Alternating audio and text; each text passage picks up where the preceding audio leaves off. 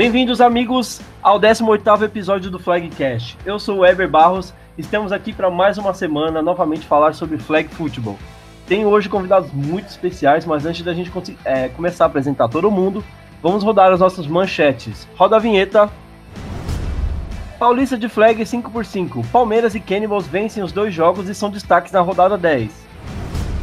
Paulista de flag 8 contra 8. Americana da Novo Show, Cutters e Iguaçu respiram na briga pelos playoffs. É isso aí, pessoal. Vamos dar início então apresentando nossos convidados e na sequência a gente já começa a dissecar os assuntos dessa semana. Começo com o nosso querido Tarcísio Alves. Seja bem-vindo novamente para mais uma semana de muito flag, Tarcísio. É, boa noite, Eber. Boa noite a todos. Vamos falar realmente de flag, falar dessa rodada do último domingo e da próxima também, que é muito boa. Narciso, acho que é até legal a gente fazer uma menção antes da gente começar. No último episódio, a gente até esqueceu de mencionar o jogo que aconteceu lá do. É, é nesse domingo também, entre Marginals e São José Jets, que foi um jogo é, adiado. A gente vai falar também dessa partida aqui hoje, né? Mas aí é bom deixar mencionado esse jogo que foi é, remarcado e aconteceu nesse domingo também, né? Sim, sim, foi um jogo espetacular pelo placar e, e pelo que os times apresentaram, né? Tá certo, a gente vai falar muito mais sobre esse jogo também, fiquem atentos. Seja bem-vindo, Tia G. Acabou de vir de uma transmissão longa, mas está aqui com a gente para falar dessa rodada louca que teve nesse final de semana. Foram 10 jogos. Teve muito flag lá no CT da Lusa, né, Tia G? Boa noite. Boa noite. Tô cansadinha, mas tem 10 jogos para falar, foi super legal a rodada lá, o dia inteiro de flag. E prometo não falar muito hoje, porque nem, nem eu aguento mais ouvir minha voz. Mas partiu, partiu falar de flag mais uma semana. É isso aí, dando sequência então nas apresentações aqui, ele, o único, o original, Tio Bill. Boa noite, Tio Bill, seja bem-vindo novamente. Olá, amantes desse esporte que consiste na retirada de fitinhas do bumbum do coleguinha. Um bom programa para vocês, porque para mim não será. Tio Bill, o pessoal tava criticando a gente aqui porque falaram que você tinha sido excluído nos últimos episódios. É, não tá excluído não, cara. Tipo, tá aqui com a gente. Só houve é... um descasamento de agendas. Na verdade, eu tinha mais o que fazer, por isso não pude participar. É isso aí, viu? Tá tudo explicado agora, gente. Foi só um mal entendido mesmo. Bom, vamos apresentar nossos convidados, então. Vão participar com a gente hoje. É, pelo 5x5 feminino, participante dessa última rodada que rolou lá no CT da Lusa, Débora Pelogia, quarterback do, do Gators FA. Boa noite, Débora. Olá, boa noite, tudo bem? É muito prazer aí, obrigado pelo convite e estamos aí para falar de flag. A gente que agradece sua presença aqui. É, mais uma vitória do Gators esse final de semana. Muito feliz aí com o resultado da equipe até o momento, Débora. Demais. Muito feliz e tranquila, digamos assim. Beleza, a gente vai conhecer um pouquinho mais do Gators hoje e também falar dos jogos que aconteceram do Gators e também das outras equipes logo na sequência. E nosso convidado do 8x8 é o head coach, presidente, todos os cargos dentro da mesma equipe no Piracicaba Kenny Cutters. Luiz Franco, seja bem-vindo. Muito obrigado pela recepção. Boa noite, Eber. Boa noite a todos. Realmente estou bastante satisfeito aí pelo convite. Tá respirando, Franco? Dá para dizer que o Canter está respirando agora, depois de conseguir duas vitórias seguidas aí? O nariz saiu da água, eu diria. Tá certo, então. Vamos falar um pouquinho mais do que está acontecendo com o Cutters, um pouquinho mais dessa, da situação que a equipe se encontra, na sequência aqui também no bloco do 8x8. Beleza, já apresentamos todo mundo que vai participar aqui com a gente. Vamos dar sequência, falar de flag 5x5. Roda a vinheta, o primeiro quarto está começando agora. Primeiro quarto. É isso aí, pessoal. Começando então o primeiro quarto, falando de flag é, 5x5, Paulista Feminino aí rolando livre, leve e solto no último domingo. Rodada 10 do, do, do Paulista Flag aconteceu lá no CT da Lusa, mando do Corinthians Steamrollers, né? E a gente teve dois campos é, com jogos rolando simultaneamente, né? Uh, então, Tia G, já convido você para se juntar aqui na mesa, para a gente conseguir comentar um pouquinho mais sobre o que foi cada jogo dessa rodada, fazendo aquele mesmo esquema de como são dois campos, a gente fala é, dos dois jogos das nove, dois jogos das meia e tudo mais. Antes da gente começar as análises, vamos aos placares finais de cada partida. Né? Então, no campo 1, a gente teve o Hunters Flag Football é, perdendo para, o Português, é, para a Português FA Academy por 12 a 0. E no campo 2, a vitória do São José Jets por 33 a 7 contra o Guarani Indians. Às 10h30, o que foi o grande jogo do dia, como a gente tinha é, imaginado aqui, já, né, Tia G? Palmeiras Locomotives vencendo o Piedade Rainus, que estava invicto até o momento, por 19 a 12. Um jogo, jogo muito emocionante. Jogo de cardíaco, né, Tia G? Jogão decidido no finalzinho só. A gente vai falar mais desse jogo, fiquem aí no aguardo. Às 10h30 também no campo 2 a gente teve Sorocaba Braves perdendo por 20 a 30 para o Cannibals Football. Uh, voltando para o campo 1, ao meio-dia a gente teve a vitória do São Paulo Storm depois de um tempo inativo no campeonato por 19 a 6 contra o Sorocaba Vipers. E também no campo 2 a gente teve o Cannibals novamente, já na sequência emendando dois jogos, é, ganhando também novamente o jogo por 19 a 6 contra o Guarani Indians, né? A gente avança, fala agora do, dos jogos das 12h30 nos dois campos. No campo 1, Corinthians e Steamrollers perdendo para o Gators FA por 14 a 12. E no campo 2, a vitória do Piedade Rainus por 33 a 14 contra o São Paulo Storm. Uh, e fechando o dia, às 4 horas, a gente teve a vitória do Braves por 31 a 6 contra o São José Jets. E também a vitória do Palmeiras Locomotives contra o Vipers por 6 a 0 chegando a duas vitórias no dia. Uh, Tia G, vamos começar então a desembolar o que foram esses jogos do final de semana. Duas equipes conseguiram vencer os dois jogos, Palmeiras Locomotives e o Cannibals. Uh, a gente vai falar muito mais dessas equipes, mas vamos começar falando do primeiro jogo do campo 1, Hunters Flag Football 0, Português FA Academy 12. Oi! vamos lá. É, infelizmente, esses jogos eu não consegui assistir muita coisa, principalmente esse jogo, porque eu estava ali do outro lado do campo. É, mas eu sempre fico muito feliz de ver o Hunter jogar, porque a gente olha para o time, são tipo meninas de aquela cara de criança e elas jogam direitinho, é muito lindo de ver, é com uma garra sensacional. É, a gente já havia previsto, né, uma vitória da Portuguesa, era esperado por ter, né, uma estrutura um pouco aí mais é, já é, organizada, né? Organizada, né? Mas, é, com, mas foi um, o pouco que eu vi, ninguém conseguiu se superar muito, era lá e cá, lá e cá, português. Se eu não me engano, ficou bastante tempo o placar só 6 a 0. E mais uma vez o Hunters fez várias interceptações, deixa eu até olhar aqui. Foram duas interceptações. É, foram duas interceptações. É, então a meninada tá vindo, tá evoluindo e a gente fica muito feliz de ver. A portuguesa foi lá, é, cumpriu a, vamos dizer assim, a obrigação né, de vencer, mas também é um time em evolução, em construção.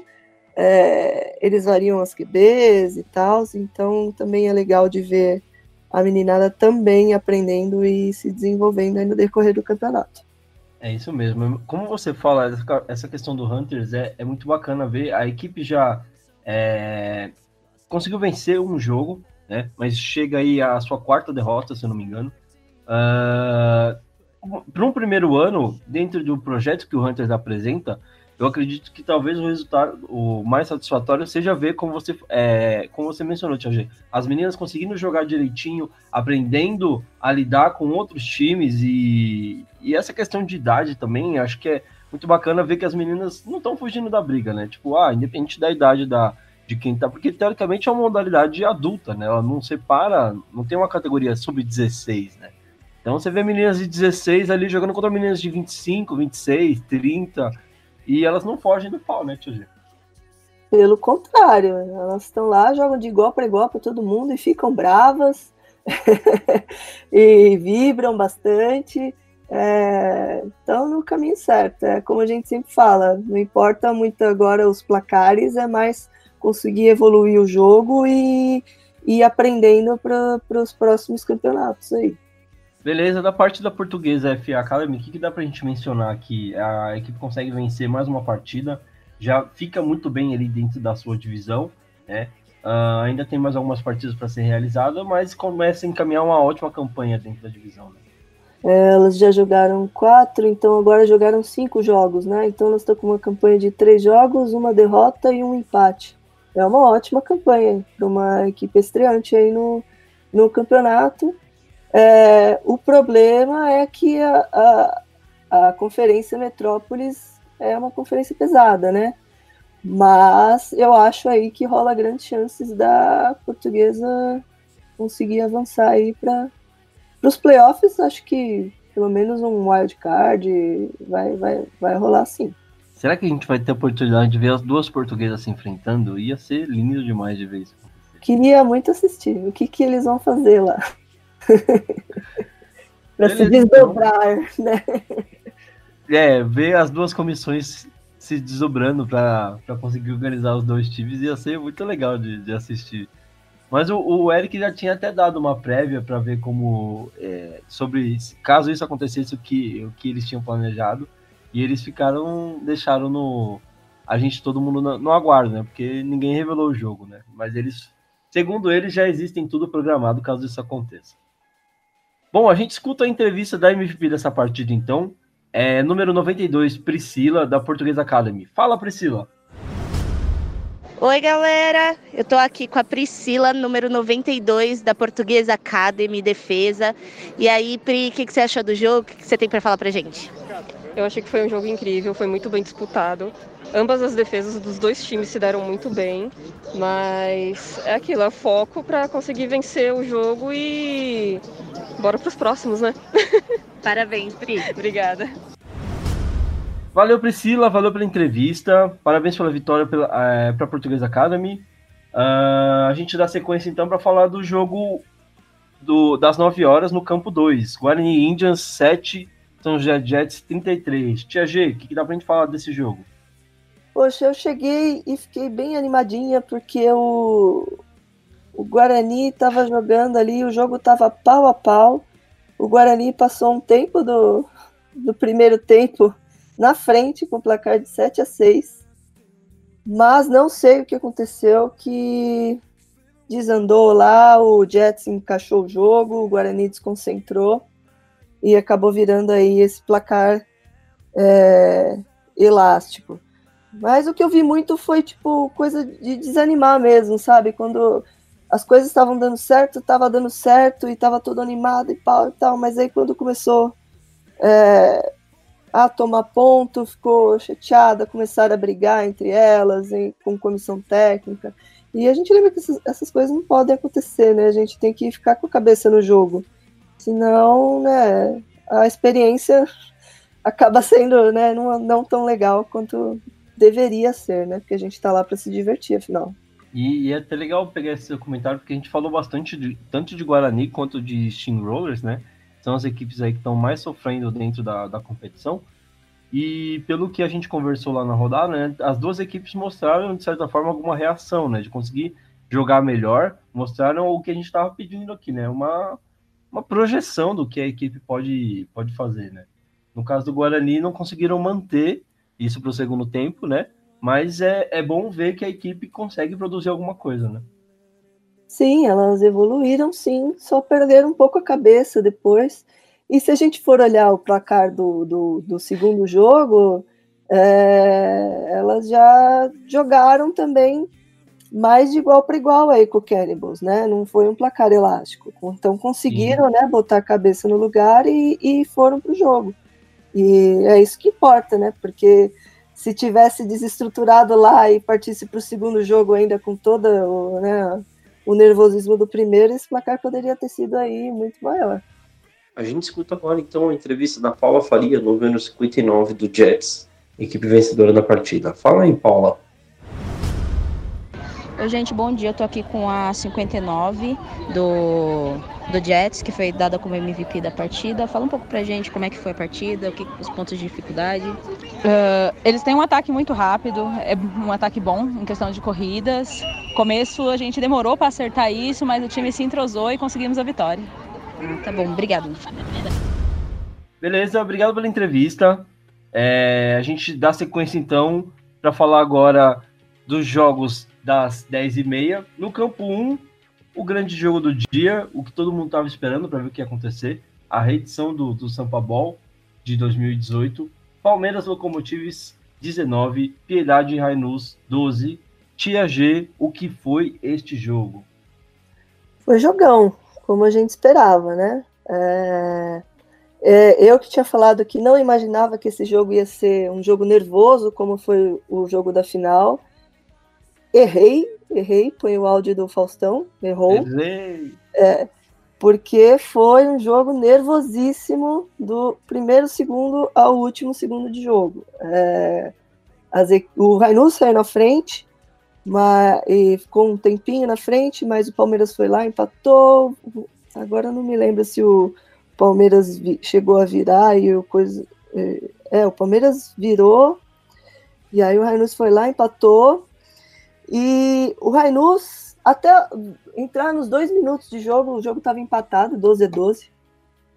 Deu um apito de dois minutos. O Rainus estava no meio do campo, com quatro tentativas pro touchdown. Se eu não me engano, ou era a primeira ou segunda descida, e a QB foi interceptada. Aí o Palmeiras cresceu, foi lá, marcou e virou no finalzinho do jogo. É, o que eu pude perceber, assim, é, o Rainus acabou sofrendo um pouco com nervosismo. É, o Palmeiras tem uma jogadora muito boa, que é a Isabelle Kira, Isabelle Gaudêncio, segundo o aplicativo. É, a Kira Isabelle, é... que ela ficou muito brava com esse sobrenome dela, que tá no A Kira, ela é um pequeno tratorzinho. E ela é muito difícil de tirar a flag dela. E a defesa do Rainus é uma defesa muito consistente, que está sempre em cima do lance, e elas raramente furam flags. Só que a Kira fez duas, três corridas que duas, três meninas furaram a flag dela. A, nisso a defesa começou a perder um pouco de confiança. A quarterback foi interceptada naquele momento crucial. É, nisso o time inteiro meio que desanimou, desestabilizou e ficou nervoso. E isso que fez toda a diferença, o, enquanto o Palmeiras estava lá do outro lado concentrado, é, como a gente também já adiantou com jogadoras é, já bem experientes aí no circuito, a grande maioria já tem pelo menos três anos, quatro anos de, de tanto de paulista quanto de circuito nacional. É um time perigoso, é um elenco reduzido, que às vezes isso não atrapalha, pelo contrário, ajuda. E mérito delas que jogaram o jogo nervoso, mas mantiveram a cabeça no lugar. E o Rainus, uma pena que acabou desestabilizando no final e deixou essa vitória escapar. É, a gente comentou muito que a, o favoritismo era todo do, da equipe de Piedade pela campanha que vinha fazendo, né?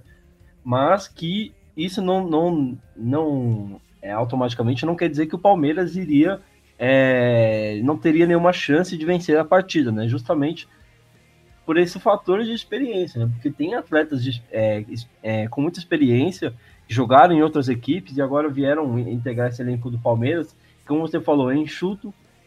Então, para algumas coisas como questão física, às vezes pode pesar um pouco, mas o fato dele ser ali é um pouco mais curto, a, o entrosamento é mais fácil e a experiência, é, pelo que a gente consegue analisar, exalou em campo, né? Essa questão de você conseguir lidar com o nervosismo de jogo, é, às vezes falta para uma equipe que tem um pouco menos de tempo, né, não, é, não é tão cascudo assim, e sobra para o pessoal que já jogou tanto jogo aí, tanto de Paulista quanto de Nacional, jogou na chuva, na lama, e tanto faz, é, a, a, situação é a experiência, né, e isso na hora do vamos ver, decide muito o jogo, como você falou, né, interceptação nos minutos finais aí, e o Palmeiras ainda teve, além de fazer a interceptação, conseguir avançar, ainda teve sangue frio para conseguir marcar o touchdown da vitória, porque o jogo poderia ter terminado empatado também, né? Como a gente já teve acho que pelo menos três empates na competição até agora. Esse jogo também poderia ter terminado empatado, mas o Palmeiras teve o sangue frio e conseguiu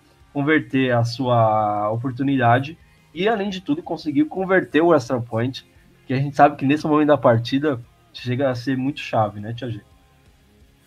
É, com certeza. Quando você marca o, o XP ali, dá, aquele, dá, dá uma leve né, respirada a mais, né? Porque são duas coisas que outro time vai ter que fazer depois. Mas eu conversei um pouco com o Daniel depois do, do jogo, né? Técnico do Renus, coordenador defensivo, e o comentário dele foi: Poxa, a gente. Toda vez que a gente joga, é, que a gente tenta se concentrar 100% e, e, e jogar sério, é, a gente acontece essas coisas. Toda vez que a gente joga se divertindo, é, é, brincando uma com a outra, a gente se sai melhor. Então é isso. É, o elenco tem que saber, né, como como levar o jogo, não não não se deixar levar pelo pelo nervosismo aí e pela dificuldade. Tem que, né, bate por e vai. Não fica remoendo se foi uma falta que não foi dada, ou se é, não marcou TD, ou se que seja lá o que aconteceu. Só segue e vai, né? Porque o jogo é jogado ali no dois tempos de 20. Então é até o último segundo. Eu acho que é, o que existe, é, de fato, é, é, precisa haver uma grande, uma grande mescla entre a diversão e saber jogar sério. Né? Porque se você foca muito em um e ou em outro, você acaba perdendo a mão, né? Então, se você consegue equilibrar os dois, acho que você consegue encontrar dentro da partida o melhor ritmo possível, né? Mas quando você fica muito sério, às vezes você está muito propenso a ficar muito nervoso com uma chamada errada do árbitro, qualquer coisa que seja um pouquinho fora da curva pode tirar o, o acabar com a emocional do time, né? E às vezes o time levando muito na brincadeira, tipo, não consegue levar a sério quando precisa uma situação de jogo e pode causar a derrota também, né? Então acho que precisa acontecer um equilíbrio muito muito tênue, tênue entre as duas as, as duas coisas, né? Bom, para a gente encerrar então o que foi essa partida, a gente escuta agora a entrevista da MVP do jogo, Mariana Colepícolo, número 8 do Palmeiras Locomotives. Fala aí, Mariana. É, a gente sempre teve jogos muito difíceis contra o Rainus, sempre foram jogos muito disputados e dessa vez não foi diferente. É, a equipe entrou muito focada, é, foi disputa descida descida e a gente conseguiu sair com um resultado melhor dessa vez. É, a gente vem se enfrentando desde 2017 e as vitórias, tanto pelo nosso lado quanto pelo lado delas, sempre veio por um TD de diferença. Então, são equipes que sempre entram muito com muita vontade de, de ganhar e dessa vez não foi diferente. Foi um jogo muito bom, muito gostoso de, de disputar e eu só tenho a agradecer pela equipe do Rainus e pela, pelas meninas do Palmeiras por esse jogo.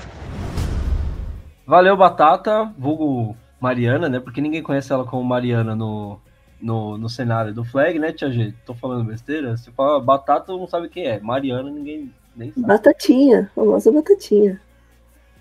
Obrigado pela entrevista, Batatinha. Parabéns pela vitória para o Palmeiras. É, vitória importante para a equipe aí na sequência da competição. Bom, falando do segundo jogo no campo 2, das 10h30, Cannibals consegue vencer mais uma vez. Dessa vez o vence a equipe do Sorocaba Braves num jogo de um placar, pelo menos um placar muito apertado, Tia G. que dá pra gente falar dessa partida? 30 a 20 pro Cannibals. Então, eu estava mais assistindo outro jogo, né? Mas eu, acompanhei algumas coisas. É, aqui pelo app eu consigo lembrar aqui, ó, que o Brave saiu na frente, né?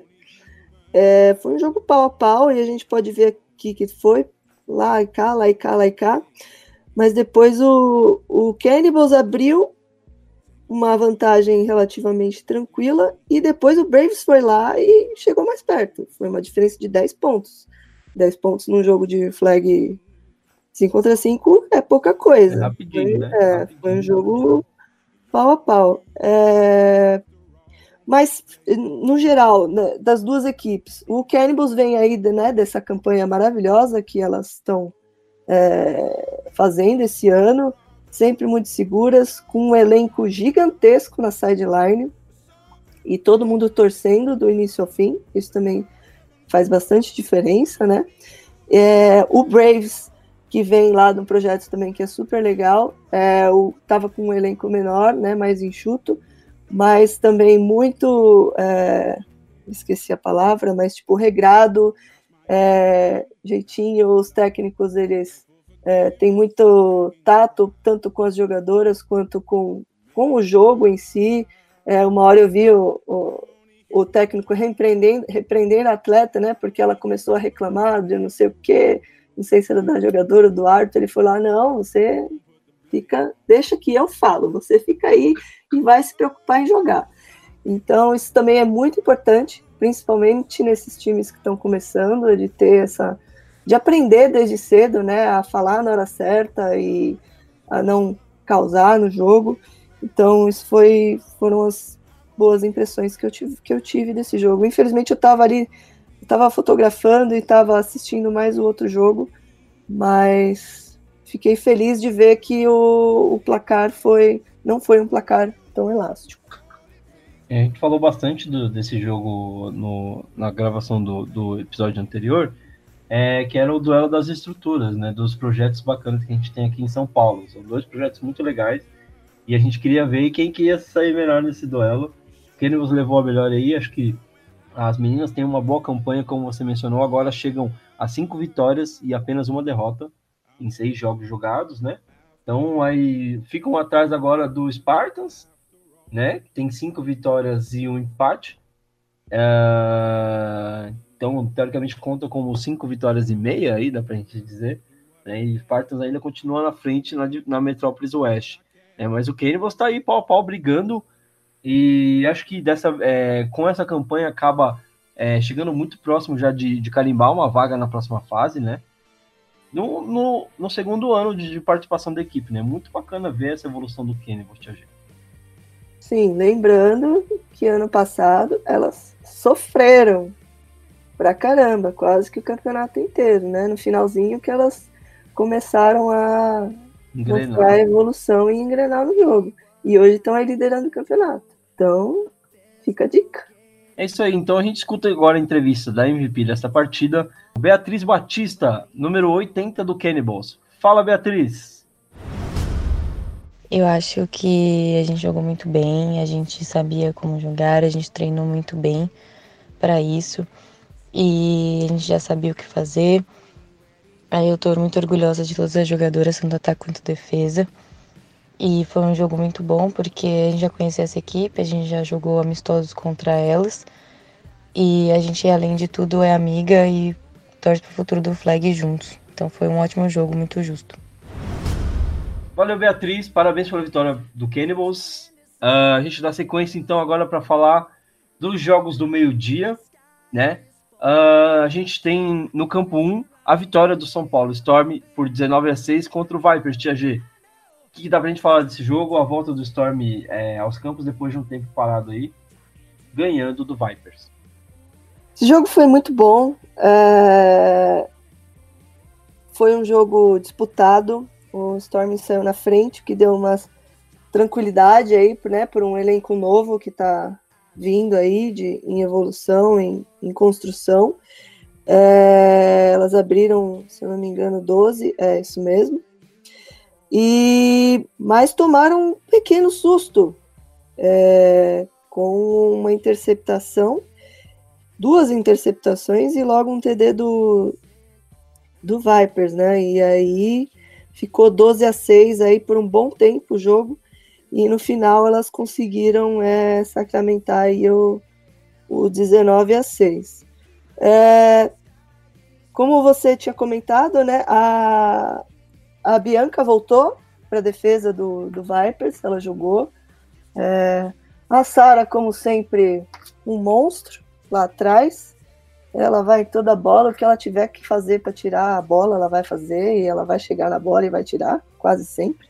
Então, é, é, ela, eu consegui ver um pouco mais do que eu esperava delas no campeonato, mas o ataque não consegue produzir, o ataque tá, tá sofrendo um pouco, e com isso, né, o jogo não dá para você jogar 5 contra 5 sem marcar pontos, né? Então. É, nenhum esporte de, de competição, né? Você precisa pontuar é, para ganhar o jogo. Né? Não adianta só ter uma boa defesa, né? Você precisa ter um equilíbrio ali. Então, fiquei feliz de ver o Storm jogando bem. É, sempre fico nervosa. Dessa vez eu tentei ficar quieta na minha, não falei com o árbitro, não falei com o jogador, falei uma, duas vezes só com, com a coach, estou aprendendo. É, mas fiquei muito feliz, porque é o meu xodó e fiquei muito feliz mesmo. É, espero que elas tenham ficado também, tenho certeza. E é isso, acho que, acho que o pessoal do Gators chegou mais ou menos nesse horário. Você conseguiu assistir alguma coisa de, desse jogo, Débora? Eu assisti o finalzinho, até assisti um, uh, um touchdown bem bonito que o Storm fez. Foi bem legal. Foi bem legal. G, uma coisa que eu queria te perguntar é do que eu consegui acompanhar do Storm nessa rodada, deu para ver que principalmente a defesa do, do time passou por uma grande repaginação, né? Você vê bastante, é, é, muitas caras novas jogando na defesa, né? É, então dá para ver que a defesa está tendo mais esse trabalho de se reentrosar e se readequar ao sistema, né? É isso mesmo ou foi alguma coisa diferente do que eu falei? Não, é, é isso mesmo. O que aconteceu basicamente é que o, o a defesa, ela, ela antiga do Storm, né, jogou muito tempo junta e a renovação foi acontecendo muito aos poucos. Aí saía uma só, que aí entrava e aí mantinha né, a mesma estrutura ali. Aí dessa vez que a perda foi maior, né? Além de algumas veteranas que pararam de jogar ou que não, não quiseram se comprometer, né, por, por causa de coisas da vida, então acabaram, preferiram não se comprometer a, a, a treinar e jogar o tempo todo, é, acabou que a defesa que, ser, teve que ser reconstruída praticamente por inteiro, né? E é exatamente isso. É, de titular ali, do que a gente está acostumado de ver, a gente tem a Ana, né, de middle lá, e a Fernanda, que joga linebacker do lado fraco, do lado forte, se eu não me engano. E o, todo o resto são atletas. É, existem atletas que já estavam no elenco, mas que ficavam escondidas ali, porque. Tinham menos rodagem, né? É, a defesa do Storm sempre foi muito é, forte e, e, fechada, né? Ali, elas, elas tinham muita, muita. É, é já não tenho mais palavras entrosamento. aqui. Entrosamento, isso aí tinha muito entrosamento ali. Então era mesmo mais difícil para ter a renovação, porque é, é, é, complicado. Mas aconteceu que de uma vez só, é, muitas saíram, outras se machucaram. Foi meio que na marra, então, a renovação, né? Foi. Teve feito na marra. Foi.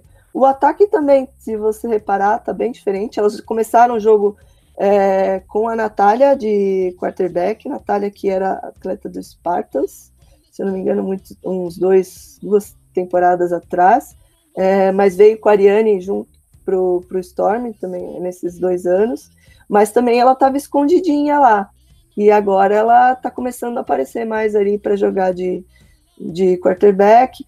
Também tivemos algumas peças é, que a gente costuma ver no ataque ali do Storm também não apareceram por, porque estão machucadas. É, aconteceu aí, sei lá o que, jogaram uma macumba brava no Storm que, tipo, tem acho que 10, 10 jogadoras no DM. Sei lá o que aconteceu. Mas elas estão lá, estão treinando, sério, mostraram que é, mesmo mudando as peças, ainda é um time que sabe o que está fazendo sempre sabe o que está fazendo, é um time que luta até o final. E é meu orgulho da vida, né? Vai fazer o quê? Tá certo, então, pra gente finalizar a partida entre Storm e Vipers, a gente escuta a entrevista da MVP des, deste jogo, Ariane, número 38 do Storm. Fala, Ariane. Pequeno monstro. Fala pessoal, tô aqui com a Ariane, número 38, ataque do Storm. É, e aí, Ari, o que, que você achou da partida? Foi uma partida bem desafiadora. A gente iniciou com novas integrantes no time, do, no Storm, no ataque, tanto no ataque quanto na defesa. Mas a gente conseguiu encaixar as jogadas e realizar o que a gente estava treinando. Então eu estou bem satisfeita com, com a equipe. Boa, parabéns, Ari, parabéns pela vitória. Obrigada. Tchau. Valeu pela entrevista, Ariane. Parabéns pela vitória do Storm. Uh, a gente avança para falar do jogo do meio-dia no outro campo, no campo 2. O outro jogo do Cannibals, a outra vitória do Cannibals, desta vez sobre o Guarani Indians por 19 a 6. Tia G, dois, dois jogos, duas vitórias do Cannibals. Quem vai conseguir segurar esse time que está embalando cada vez mais?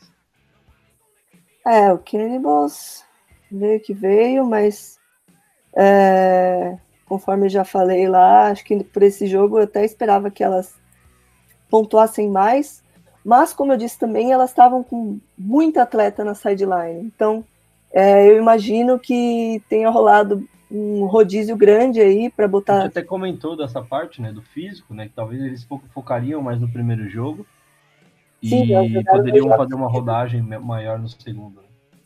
Com certeza. Eu, eu também não pude assistir muito desse jogo porque eu estava lá morrendo né, assistindo o Storm, mas é isso. Não, não, às não vezes posso. falta um par de olhos, né, Tia G, pra em é, como essa. Dá pra estar em todo lugar ao mesmo tempo. A Débora assistiu alguma coisa? Não, não consegui assistir, não. Bom, é, como a gente já falou anteriormente, o Cannibals chega a, a cinco vitórias, né? Uh, são cinco vitórias, uma derrota apenas, seis jogos jogados. É uma campanha muito expressiva da equipe. E como a gente mencionou no, no na partida anterior, fez uma campanha basicamente de patinho feio na sua estreia na competição do passado, mas conseguiu se adaptar muito rápido ao cenário, é o que o cenário do, do Paulista Flag Feminino pedia. E hoje faz uma ótima campanha, estando numa divisão pesada, né? Você tem aí Spartans, Storm, Locomotives e Portuguesa dentro da mesma divisão, e o Cannibals consegue ali sobrevida, né? Uh, consegue se, é, sair muito bem entre as, as grandes equipes do cenário do Flag Paulista aqui da capital, né? Então, bacana de ver essa campanha do Cannibals. E para a gente encerrar a análise dessa partida, a gente escuta a entrevista da Letícia Ramos, número 60, que foi a destaque dessa partida pelo Cannibals. Fala aí, Letícia.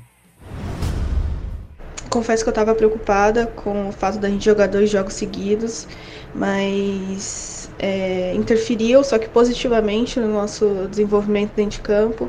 Acho que a gente conseguiu jogar mais tranquila. É, o fato também da gente ter bastante menina para revezar ajudou bastante também. A gente conseguiu fazer um jogo mais centrado, mais tranquilo. É, e agora é continuar treinando, desenvolvendo, que tem mais dois jogos bem pesados pela frente. Então é isso, manter o foco e, e continuar. Valeu. Valeu, Letícia. Parabéns pela, pra, pelo Cannibals pela segunda vitória no dia. Tia G?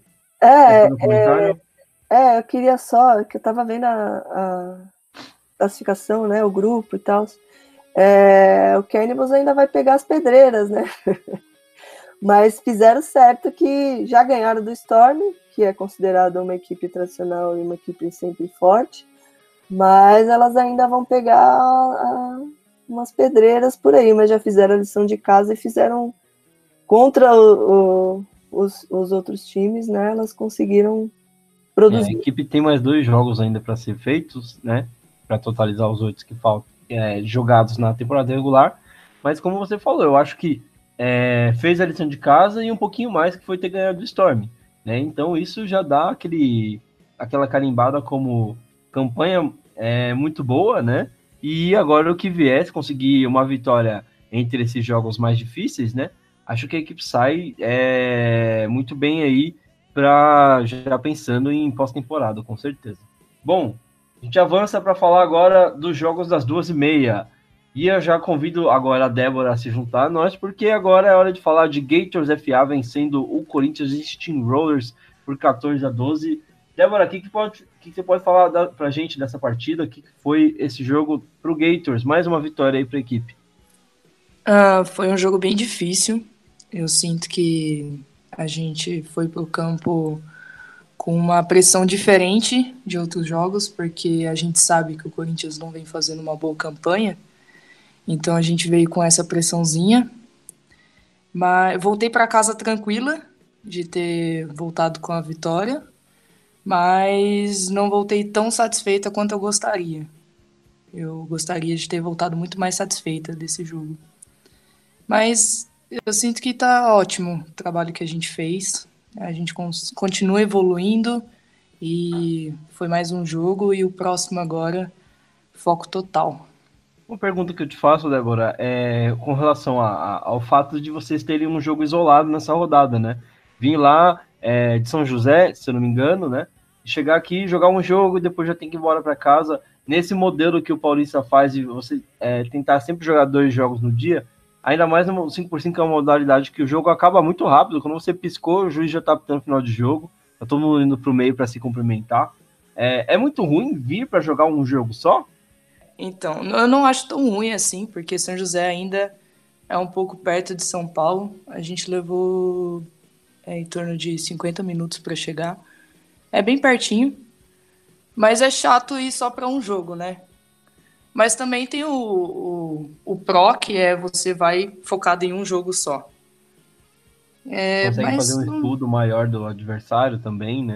É, é, talvez a gente vá mais preparado mas também tem um contra que o primeiro jogo acaba dando uma aquecida melhor, deixa todo mundo mais ligado. Também senti muito isso nas outras rodadas. E mas São Paulo pra gente ainda é perto. Difícil vai ser a próxima rodada. a gente não sabe ainda onde vai ser, né? De Santos. A, a, sorte é que foi em São Paulo, ali na Lusa, né? Porque é na, na boca ali, né? Não precisa nem entrar. É, podia ter sido no gente... Palmeiras. Se fosse no é, Palmeiras, tava todo mundo lascado. Relativamente onde eu moro, é, eu moro na, no pé da Dom Pedro, né? Então, para mim é muito fácil chegar no CT da Portuguesa.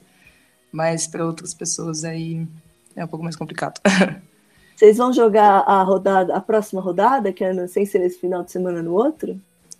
Não, a gente vai jogar do 25 de agosto. Quem é, Santos é o mandante, né? Então a gente tá meio na expectativa o que, que vai acontecer. Tá todo mundo na expectativa se vai dar praia essa rodada aí. Tá pra ser em Santos. Ninguém quer ir longe.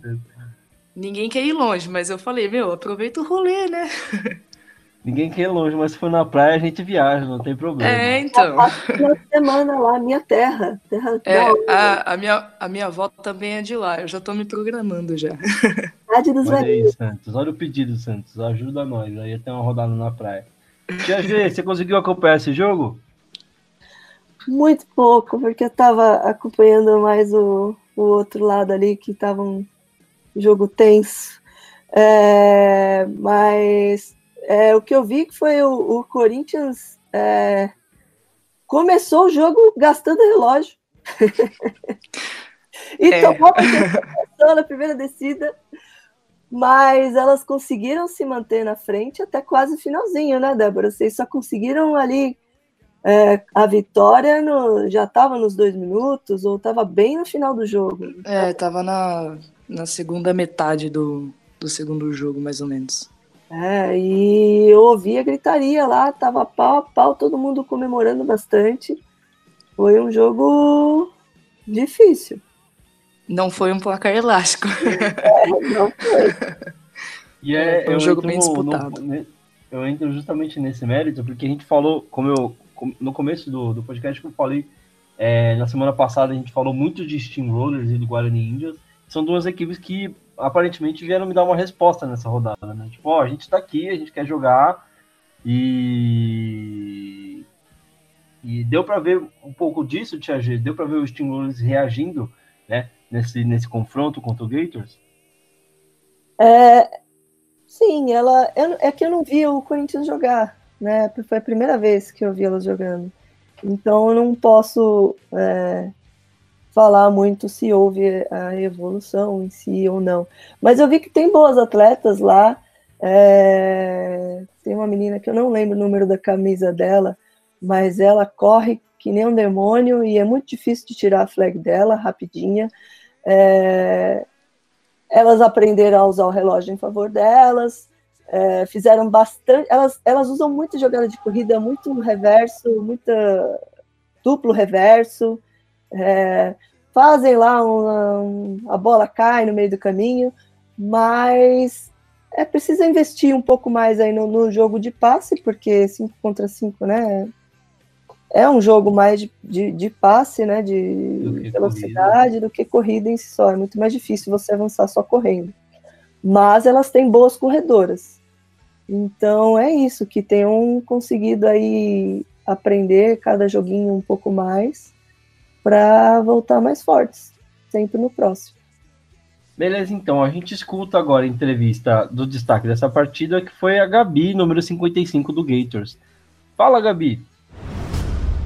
Bom, galera, acabou de terminar o jogo do Gators contra o Corinthians Steamrollers. Tô aqui com a Gabi, número 55 da defesa do Gators, que foi eleita o destaque da partida. E aí, Gabi, o que, que você achou? Boa tarde, gente. É... Foi um jogo muito bom pra gente. A gente estava com uma expectativa boa sobre o jogo, né? Com as nossas meninas. É... No primeiro tempo ali a gente teve uma certa dificuldade, mas no segundo tempo as meninas voltaram de cabeça erguida e a gente conseguiu mostrar o nosso jogo aí pra galera. Parabéns pela vitória, Gabi. Obrigada. Obrigado pela entrevista, Gabi. Parabéns pro Gators pela vitória. Parabéns, Débora, aí pela vitória. Mais uma vitória. A gente Obrigado. vai falar um pouquinho mais do Gators, vai falar um pouquinho mais sobre essa equipe que está vindo no primeiro ano né, de, de, competição. Vamos conhecer um pouquinho mais no bloco da entrevista daqui a pouquinho. Uh, a gente fala do outro jogo agora, das duas e meia, no campo 2. São Paulo Storm perdendo para o Piedade Rainus por 33 a 14. Vitória da equipe de Piedade, retomando aí o, terminando o dia é, com uma vitória e uma derrota, né? E o Storm também termina o dia com uma vitória e uma derrota. É, no caso, propriedade de certa forma foi bom para poder voltar para casa com o, o, terminar o dia de uma melhor forma, né? Para o Storm, talvez um pouco amargo esse resultado, né? Hoje, por mais que a gente tenha falado da dificuldade dessa partida para o Storm. É, foi um jogão também. É, o Rainus entrou, que entrou que decidido a ganhar, como a gente já imaginava, mesmo antes mordido de, do outro jogo, né? É, e mesmo se não se tivessem ganhado, elas iam entrar mordidas também, porque elas jogam assim. Mas com a derrota lá no primeiro jogo, a, é, é, né, a, a, água bate na bundinha e a gente né, faz aquele 150%. Mas elas saíram na frente, elas abriram, se não me engano, 12 a 0, então elas jogaram o jogo inteiro, inteiro tranquilas. E eu fiquei muito feliz de ver que o Storm não desanimou e jogou o jogo inteiro de igual para igual. É, conforme como você mesmo pôde observar lá, é uma defesa nova que acabou sofrendo bastante com as bolas longas ali, né? Porque elas têm, aí nos tem ótimas recebedoras, né? Tem a Lara que joga na seleção brasileira, tem a Kelly, que também pega tudo, elas são muito rápidas e ágeis. Então. Tem uma QB que tá mandando muito bem também, o Ainus, né? Mesmo não sendo a QB que era titular, né? Tá conseguindo ir muito bem nas partidas. Exatamente. Não ela... você ter as receivers, sendo que a bola não vai chegar, né? Então, Exatamente. A gente, a gente lembra que no começo elas começaram fazendo bastante jogada de corrida, né? Agora, agora não. Ela já está lá fazendo uns passão longo lá no fundo, passe certeiro na mão da recebedora. Então, cada vez mais se tornando um time bem perigoso. E acho que é isso. Fiquei feliz de. O Storm não saiu abalado, pelo contrário, elas também, pelo que eu pude perceber, ficaram bem felizes com, com é, o desempenho delas diante de todas as dificuldades. E agora é focar na próxima rodada aí, né? Que elas têm várias pedreiras. Tanto o Rainus quanto o Storm. O Storm vai pegar, se eu não me engano, é, Lusa e Palmeiras. E o Rainus vai enfrentar o Bulls, Barretos Bulls, né? Que tá ali, os dois estão brigando ali pela liderança do, do Caipira, é uma briga direta ali. Então, as duas equipes. Se não sei se a do Caipira vai ser no dia primeiro também. Acho que não, né? Mas é isso. O Rainus tem semana que semana que vem joga ainda lá em Piedade no torneio internacional, que todos devem comparecer, inclusive. Depois É. a gente fala mais. Exatamente, vamos falar mais sobre esse campeonato. Mas ainda sobre Piedade, é, a equipe agora chega a quatro vitórias e uma derrota e um empate, né? É, a campanha do Bulls, que é um, um próxima, uma próxima pedreira que a equipe vai pegar, é, ela tem cinco vitórias e uma derrota, né? Ah, o Bulls já fez mais jogos, né? Ah, quer dizer, agora elas, elas empatam no número de jogos, mas a campanha do Rainus ainda continua sendo melhor. Ah, ou não, não. Agora o Bulls passa na frente porque tem cinco vitórias e o Rainus tem apenas quatro. É, mas então, o Bulls lidera a competição, a, a, a conferência agora, né? Se elas ganham, elas passam na frente. Porque Exatamente. Agora a gente tem um confronto direto, né? Entre as duas para decidir quem é que vai. É, Isso sem esquecer também do Cutters e do pessoal aí que tá na briga, né? Apesar do Cutters ter duas derrotas, né? Dependendo do resultado que ficar é, entre essas duas equipes, o Cutters pode encostar também nessa briga, né? Inclusive, elas empataram, né? Se, se o Rainus ganha, elas ficam com a. Que o Rainus e Cutters empatou, não foi? Exatamente. Se o Rainus perde, o Cutters passa à frente do Rainus, dependendo dos resultados, né? Claro. Ah, bom, a gente finaliza então é, é, esta partida escutando a entrevista da MVP deste jogo, Heloise87, que é a QB, mandou muito no jogo. Ah, fala, fala aí pra gente, Heloísa, o que foi esse jogo pra você?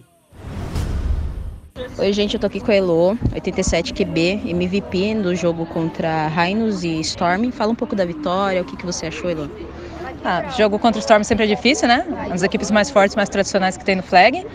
É, mas acho que o mais importante não é MVP, é como a equipe inteira do Rainus jogou, né? A gente sempre preza isso, o jogo em equipe, e a gente é forte por causa disso. Sempre buscando junto é, toda a bola, disputar, toda a flag, e é isso aí. Obrigado. Valeu, Heloíse, parabéns pela partida, parabéns pela vitória, Piedade. A gente avança agora para falar do, é, dos jogos das 4 horas, fechando o dia aí e fechando também daqui a pouco o nosso bloco do 5x5. É muito jogo, gente do céu. A gente tá não tentando resumir aqui, mas tem muito jogo. E foi muito jogo bom, viu?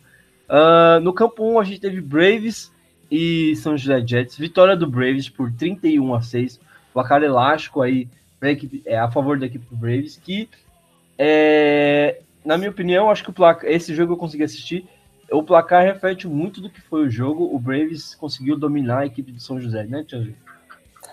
Sim, é, eu não imaginava que o, o Braves fosse conseguir um placar tão elástico. Achei que o jogo ia ser mais equilibrado pelo Jets já ter, já estar aí no seu segundo ano, né? E tem vindo de bons jogos. Mas o Braves dominou totalmente aí a, a partida. Também não tenho muito o que falar, porque também, mais uma vez, estava passando mal ali do outro lado, assistindo outro jogo. Mas é isso, basicamente. Deixa eu ver as estatísticas aqui.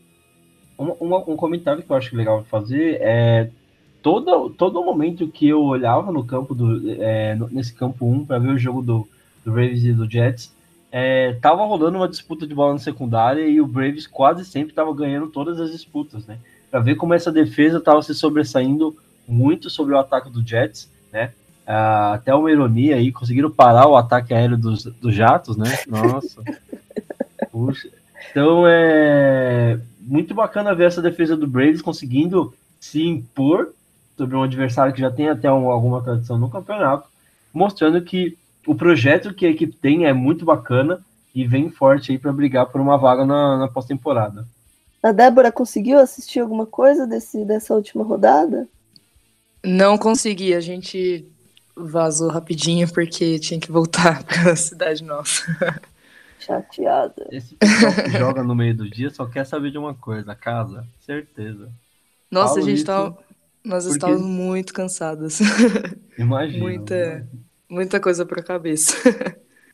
Mas é isso aí, então. A gente fala agora. Escuta a entrevista do, do destaque dessa partida. É, a Suelen, número 99 do Sorocaba Braves. É, fala aí, Suelen. Fala pessoal, eu tô aqui com a Suelen, número 99 do Braves. Ela foi eleita o destaque da partida. E aí, Suelen, o que, que você achou do jogo? O que, que você tem para falar? Achei que foi bacana. A gente desde o começo buscando a vitória, como diz o nosso hino. E saímos com a vitória com resultado positivo. Parabéns. Obrigada, viu? Parabéns pela vitória, Suelen. Parabéns pela vitória, Braves. A equipe chega agora a quatro jogos realizados, né? São duas vitórias e duas derrotas, campanha aí igualada, né?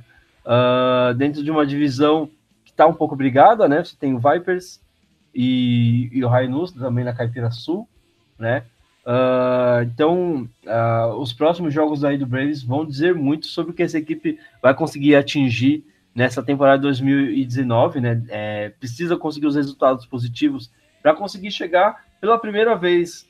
é, já na sua primeira participação, pode chegar a uma pós-temporada. Seria muito bacana ver o Brave jogando já é, uma pós-temporada na sua estreia. A gente avança então para falar do outro jogo no campo 2. Palmeiras Locomotives vencendo o Sorocaba Vipers por 6 a 0 e o Palmeiras novamente sofrendo contra o Sorocaba Vipers. Já teve é, um, o, é o histórico dessa partida. É o Vipers fazendo o Palmeiras sofrer pra, é, e vendendo muito caro a, a- derrota, né? Porque você pega histórico dos jogos nacionais é, e no Paulista também, o Vipers sempre encarga o jogo por Palmeiras e não foi diferente dessa vez. Vendeu muito caro a derrota. O Palmeiras sofreu para conseguir anotar o touchdown e deu a vitória para a equipe. É, O que, dá pra gente falar desse jogo, Tia G? É, é engraçado, né? Porque vezes- sempre tem isso, né? De um, quando o seu jogo não encaixa tão bem no jogo do, do adversário, apesar de você ir tão bem contra o líder do campeonato, aí você vai lá e não consegue desenvolver o, o seu jogo contra um- uma outra equipe que não está tão bem. É, foi um jogo meio chateante, assim.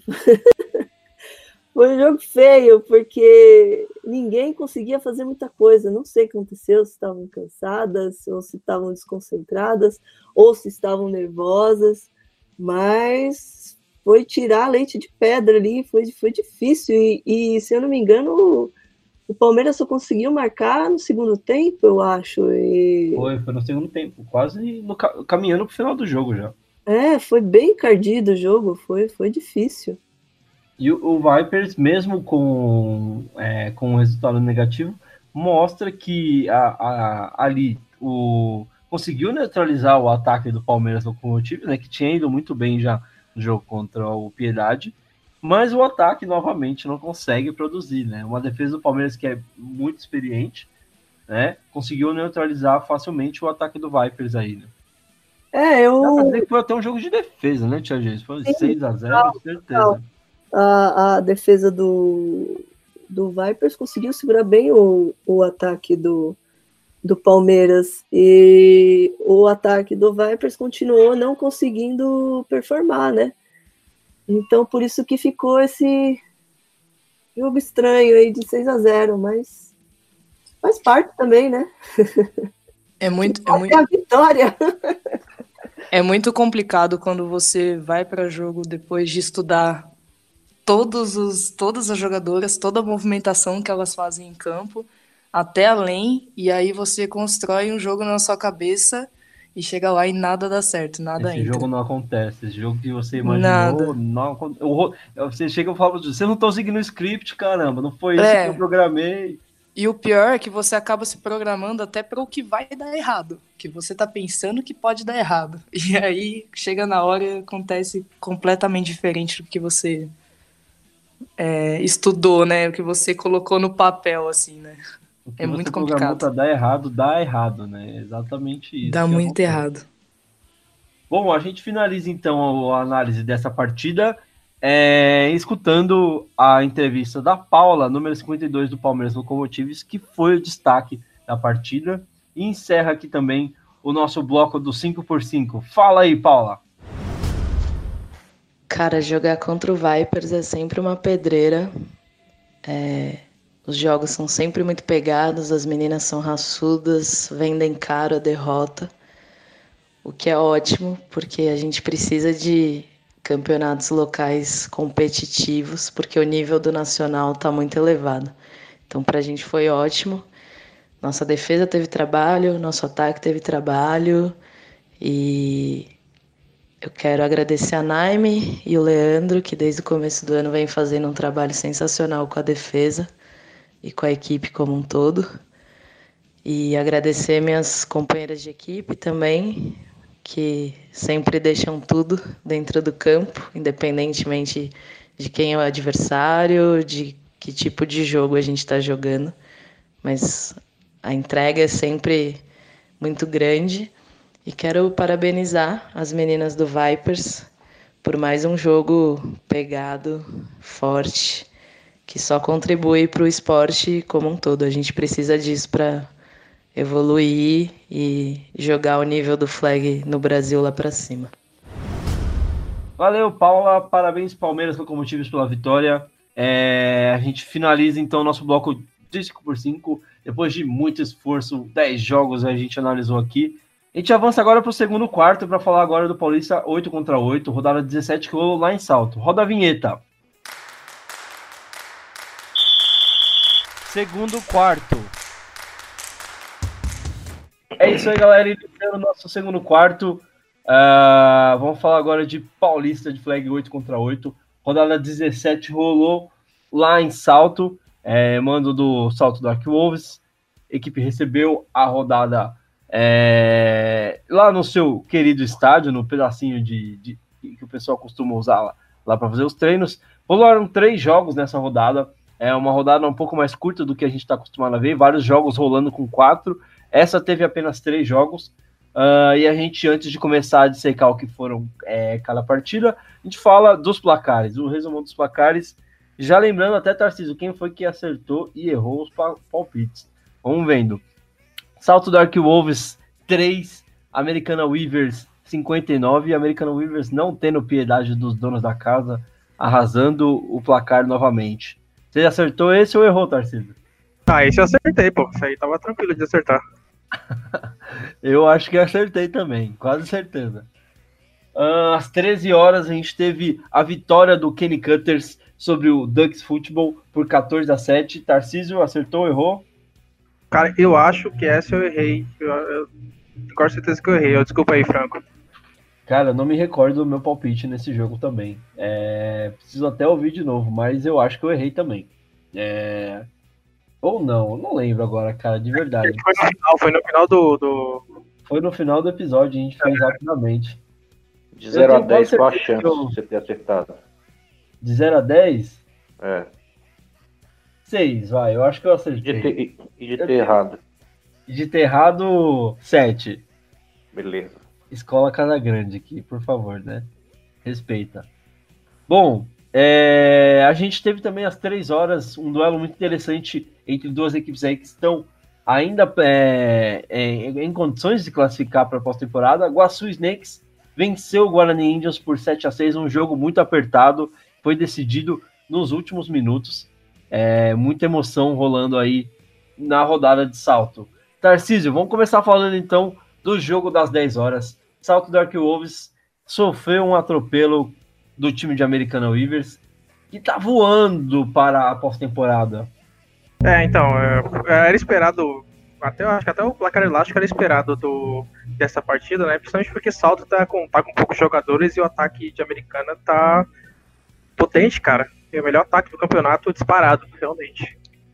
E do, do lado de americano, a gente estava comentando aqui, a equipe chega a quase 200 pontos marcados na competição, né? Agora são é, apenas 172 pontos anotados, é, liderando a, a, divisão Caipira Sul com muita tranquilidade, né? Uh, seguida aí pelo Kenny Cutters e pelo Ducks, com duas vitórias e três derrotas, campanhas iguais aí. É, mas o Weavers muito tranquilo dentro da sua divisão. e caminhando a passos largos para os playoffs, né, Tarcísio? Não, isso sim, é, o Rivers está caminhando e tem, tem, tem dois duelos agora. Tem o Martians, que é o confronto deles interconferência, né? Que o Martians está 0-2 no momento. E não tá bem. E tem o. E vai ter o Ducks, né? Que aí é para eles é, é, meio que a vingança, né? Desde que começaram a se enfrentar no campeonato, o Ducks sempre tem vencido de forma heróica e apertada contra a americana.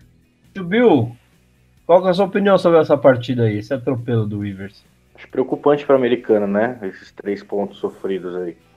É, eu tinha esperança de, do pelo que eu pude averiguar, o recorde eu acho que é 73 a 0 da Lusa no Devils em 2014. Esse jogo foi. E eu tinha esperança que esse recorde ele pudesse ser batido, né? Tem o, o Tigers também conseguiu 64 a 0 no Magnus.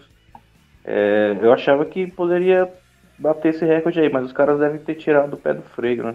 Ou colocado o pé no freio, na real. Exatamente. É, o... a gente falou aqui que nesse momento, para o Weavers, talvez a questão do saldo já não faça nem tanta diferença, né?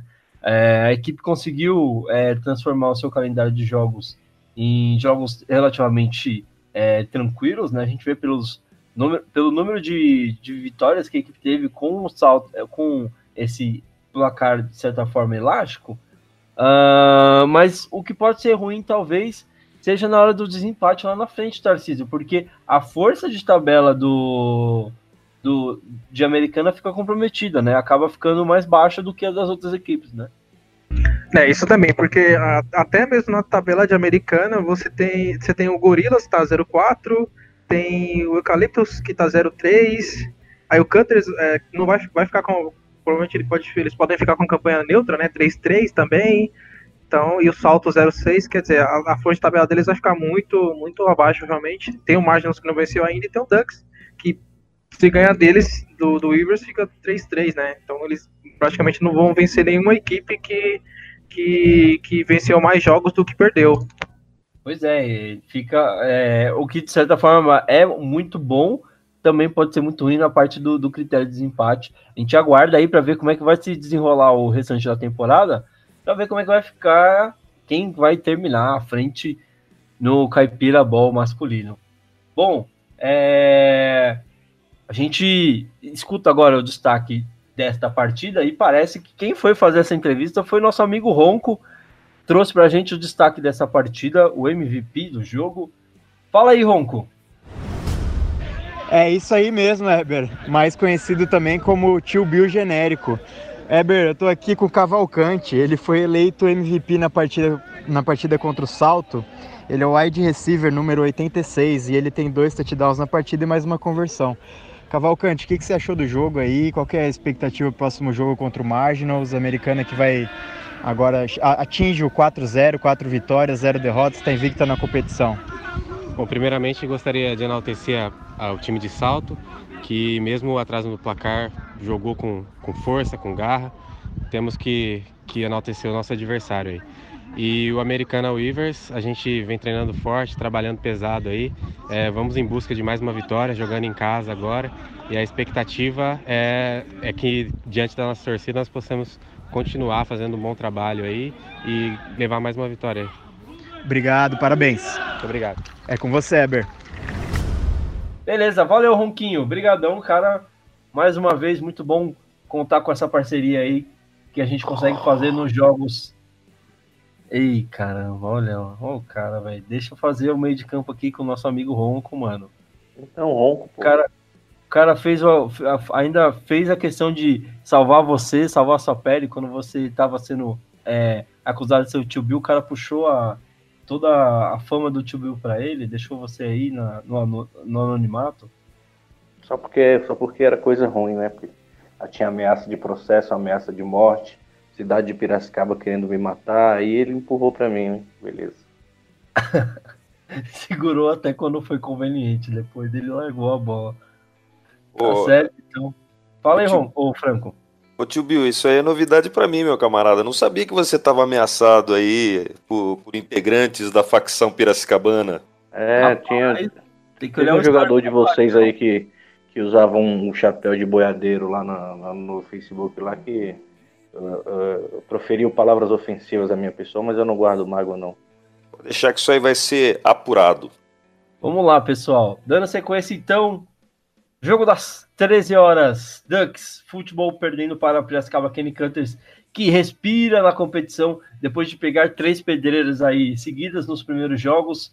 A equipe consegue a sua segunda vitória consecutiva e consegue olhar, de certa forma, uma luz no fim do túnel, Franco. O que dá para a gente falar desse jogo aí? A gente está trabalhando para que a vitória acabe sendo uma consequência de um trabalho, né? A gente não está buscando a vitória por causa da vitória. E o trabalho que está sendo desenvolvido, eu acho que a gente demorou um pouquinho para engrenar, mas é, os resultados estão falando por si aí, estão nos dando a possibilidade de, com esperança, chegar à próxima fase. Tarcísio, o que dá para a gente falar desse jogo? É, o Cutters que consegue a, a vitória, tem mais um jogo ainda na competição, mas é uma partida muito complicada também. É, dá para dizer que o Cutters ainda consegue chegar na pós-temporada? Ah, dá para acreditar, cara. Eu acho que na, na, na Caipira vai passar, excetuando os, os campeões de divisão, vai passar um time do wildcard que, que vai ter 3-3. Isso é, eu acho que é, para mim é quase certeza. Sobre o jogo, é, pelo que eu vi, foi um jogo muito muito tenso, né? Por conta da, da, da situação dos times, né? O Ducks estava 2-2, já estava 20 derrota pro Cannibals, então precisava da vitória para poder é, disputar contra a Americana, não a divisão em si, mas, mas buscar a classificação, e o Cutters por conta de estar um 3, né? É, o, esse 1-3 do Cannibals era muito, muito falso, cara, assim, por conta da, do início da tabela deles, né? É, três jogos contra três equipes muito fortes, eles pegaram os atuais campeões paulistas, depois pegaram a americana, que é a sensação ofensiva do campeonato, e aí pegou o Tigers, que, que é, já é um time tradicional, já é uma equipe forte da Metrópolis. Então meio que, meio que deu a sensação de que a temporada para eles ia por água abaixo, mas eles estão se recuperando e tem tudo para fazer uma grande partida contra o Bulldogs também. Franco, é uma pergunta que eu te faço. Uh, como é vencer essa partida que ajuda a equipe é, a respirar, mas também vencer um, um adversário ali, um confronto direto dentro da divisão, né? Que tem até uma certa rivalidade com o pessoal do Ducks. É, o, o Ducks também não é um adversário, não é e não foi, e não será nunca um adversário fácil, na minha opinião. Uh, eu vou divergir um pouquinho, Tarcísio, me permita, por favor. O Cutters pegou quatro pedreiras. Né? Tudo poderia acontecer duas equipes que estavam brigando é, para conseguir chegar no 3-3, duas equipes dentro é, da mesma divisão e que por conta disso contam com o confronto direto como vantagem. É, sempre foi uma disputa muito tensa. Eu não sei por que, sinceramente, isso acontece, mas é, existe uma grande rivalidade, né? Americana, Ducks, é, Cutters. Isso tende a apresentar bons jogos. Isso aí eu acho que fica bacana, essa rivalidade é muito bacana porque é, anima, é, faz é, os jogos pegarem fogo. Tio Bill, o que, que dá para você falar desse jogo aí pra gente? Cutters vencendo, conseguindo respirar na competição. Você aposta na classificação do, do, do Cutters? Nunca critiquei. Respeito da roça, o maior time do interior pela primeira vez temos uma voz grave aqui nesse podcast. Sempre voz de frango. E o rapaz é de Piracicaba, praticamente um locutor de AM. Jamais falaria mal. Um jogo, um jogo assim de time desesperado deve ter sido bom. Voando, reclamação, deve ter sido um jogo bom. Gostaria de ter visto esse jogo. Vou procurar aqui na plataforma de vídeos da internet. Tá certo, então. A gente escuta a entrevista é, do destaque desta partida que foi sensacional, trazida pelo nosso amigo Ronco. Fala aí, Ronco. É, Eber, foi um jogaço mesmo, cara. Eu tô aqui com o Fava, linebacker do Cutters, número 92. Ele foi eleito MVP na partida. Fava, o que, que, você achou aí do jogo e qual é a expectativa aí pro último jogo do Cutters? Você acha que tem chance de classificação? Como que vem o Cutters aí?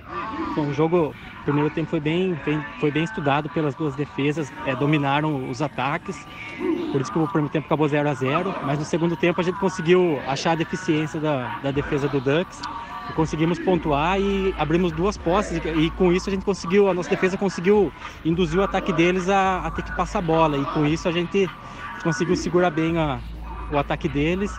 E a expectativa para o próximo jogo é um jogão contra o, contra o Bulldogs e vai é tudo ou nada para o Cutters que vai lá nessa classificação, dependendo de uma combinação de resultados, mas a gente acredita que, que vai dar tudo certo. Valeu, obrigado, parabéns. Obrigado. Eber, Tarcísio, é com vocês. Valeu, Ronco. Parabéns aí pelo, é, pela vitória para a equipe do Piracicaba Kenny Cutters, que respira na competição e consegue olhar o novo horizonte aí na, é, na sequência do Paulista de Flag. A gente fala agora do último jogo do dia. É, o Guaçu Snakes vencendo o Guarani Indians num confronto de desesperados também, Tarcísio, dá pra gente falar assim? Eu, eu acho que não tão desesperados pela, pela, pela classificação. É, de novo, eu, entro na mesma, mesma, mesma ideia, que um time do Wildcard vai classificar 3-3 e eu acho que essa divisão do, do, Guara, do Guarani, que é Guarani, é, Alpacas, Eucaliptos, Eucaliptos e, e, e, Ponte, né? Vai sair um time e o time provavelmente vai ser o campeão com 3-3 da divisão. Então eles ainda estão vivos na disputa, então tem um confronto direto contra o Alpacas. Mas realmente foi um jogo muito tenso também, mas assim, o jogo teve pontuação só no final, né? As duas equipes, equipes até avançaram bem durante o jogo, mas acho que o nervosismo na, na red zone atrapalhou para que pudesse ter pontuação antes. É, o, pelo que eu consegui apurar, o Guarani Índios teve a, a chance de conseguir vencer a partida é, com um field goal ali no finalzinho do jogo. É, a equipe acabou errando e o Guaçu basicamente selou a vitória é, ajoelhando na bola para finalizar o cronômetro da partida. Tio Bill, Snakes conseguindo mais uma vitória aí na competição. É, o Indians perde mais uma. Se você tivesse que apostar em alguém aí na pós-temporada, qual que é o seu palpite? Snakes ou Indians? Foi um belo jogo de cego, né? Mas eu não esperava que os atendentes do McDonald's ganhassem, não, cara. Eu acho que o que pode ter atrapalhado aí. Agora, tio Bill, tá mais bonito, cara. Ah, continua feio. O, o, o que pode ter atrapalhado o Indians é aquela calça apertada, né, cara, que os caras usam ali, soltar um pum rasga. Não, não, não dá agilidade para os jogadores. Eu boto mais fé no, nos, no, no, nos amarelos e vermelhos. Aqui uniforme feio demais, cara. Eles devem, passar, devem mostrar o seu belo uniforme na pós-temporada. É, o Snakes que, mesmo estando numa, numa divisão muito complicada, né? Dependendo dos resultados que, a, que, que conseguir atingir, ainda tem dois jogos para fazer, mas são dois jogos muito difíceis, né, Tarcísio? É, chegando a. Hoje a equipe tem duas vitórias, duas derrotas, é, mas chegando ali a 4-2, é, o que pode ser muito difícil, sendo que o Bulls ainda é um, dos, um desses adversários, né? E é uma equipe que faz uma ótima, uma ótima campanha. Uh, se chegar a 4-2, com certeza é, já garante uma vaguinha na próxima fase. Mas eu apostaria num 3-2 do Snake, do Snakes. E você, Tarcísio? É, então, eles têm. Eles têm. É, o próximo jogo deles é contra o NASP, né? O atual líder da divisão também, uma das equipes. contra o Bulls, né? Verdade. Eles já jogaram, perderam, fizeram um jogo muito bom e perderam próximo adversário e, é o NASP, verdade. E, e, o último adversário vai ser o Galo Strong, que é um, um time que está disputando pela divisão é, do, de Agudos e, e Avaré, né? Então é uma equipe também promissora. É, eles não têm vida fácil, cara. Eu, eu, eu acredito que talvez possa ser que eles saiam com 2-4 também, né? Só queria dizer que Galo lembra galinha, galinha lembra milho, milho lembra pipoca e o Galo Strongs é pipoca. Tchau.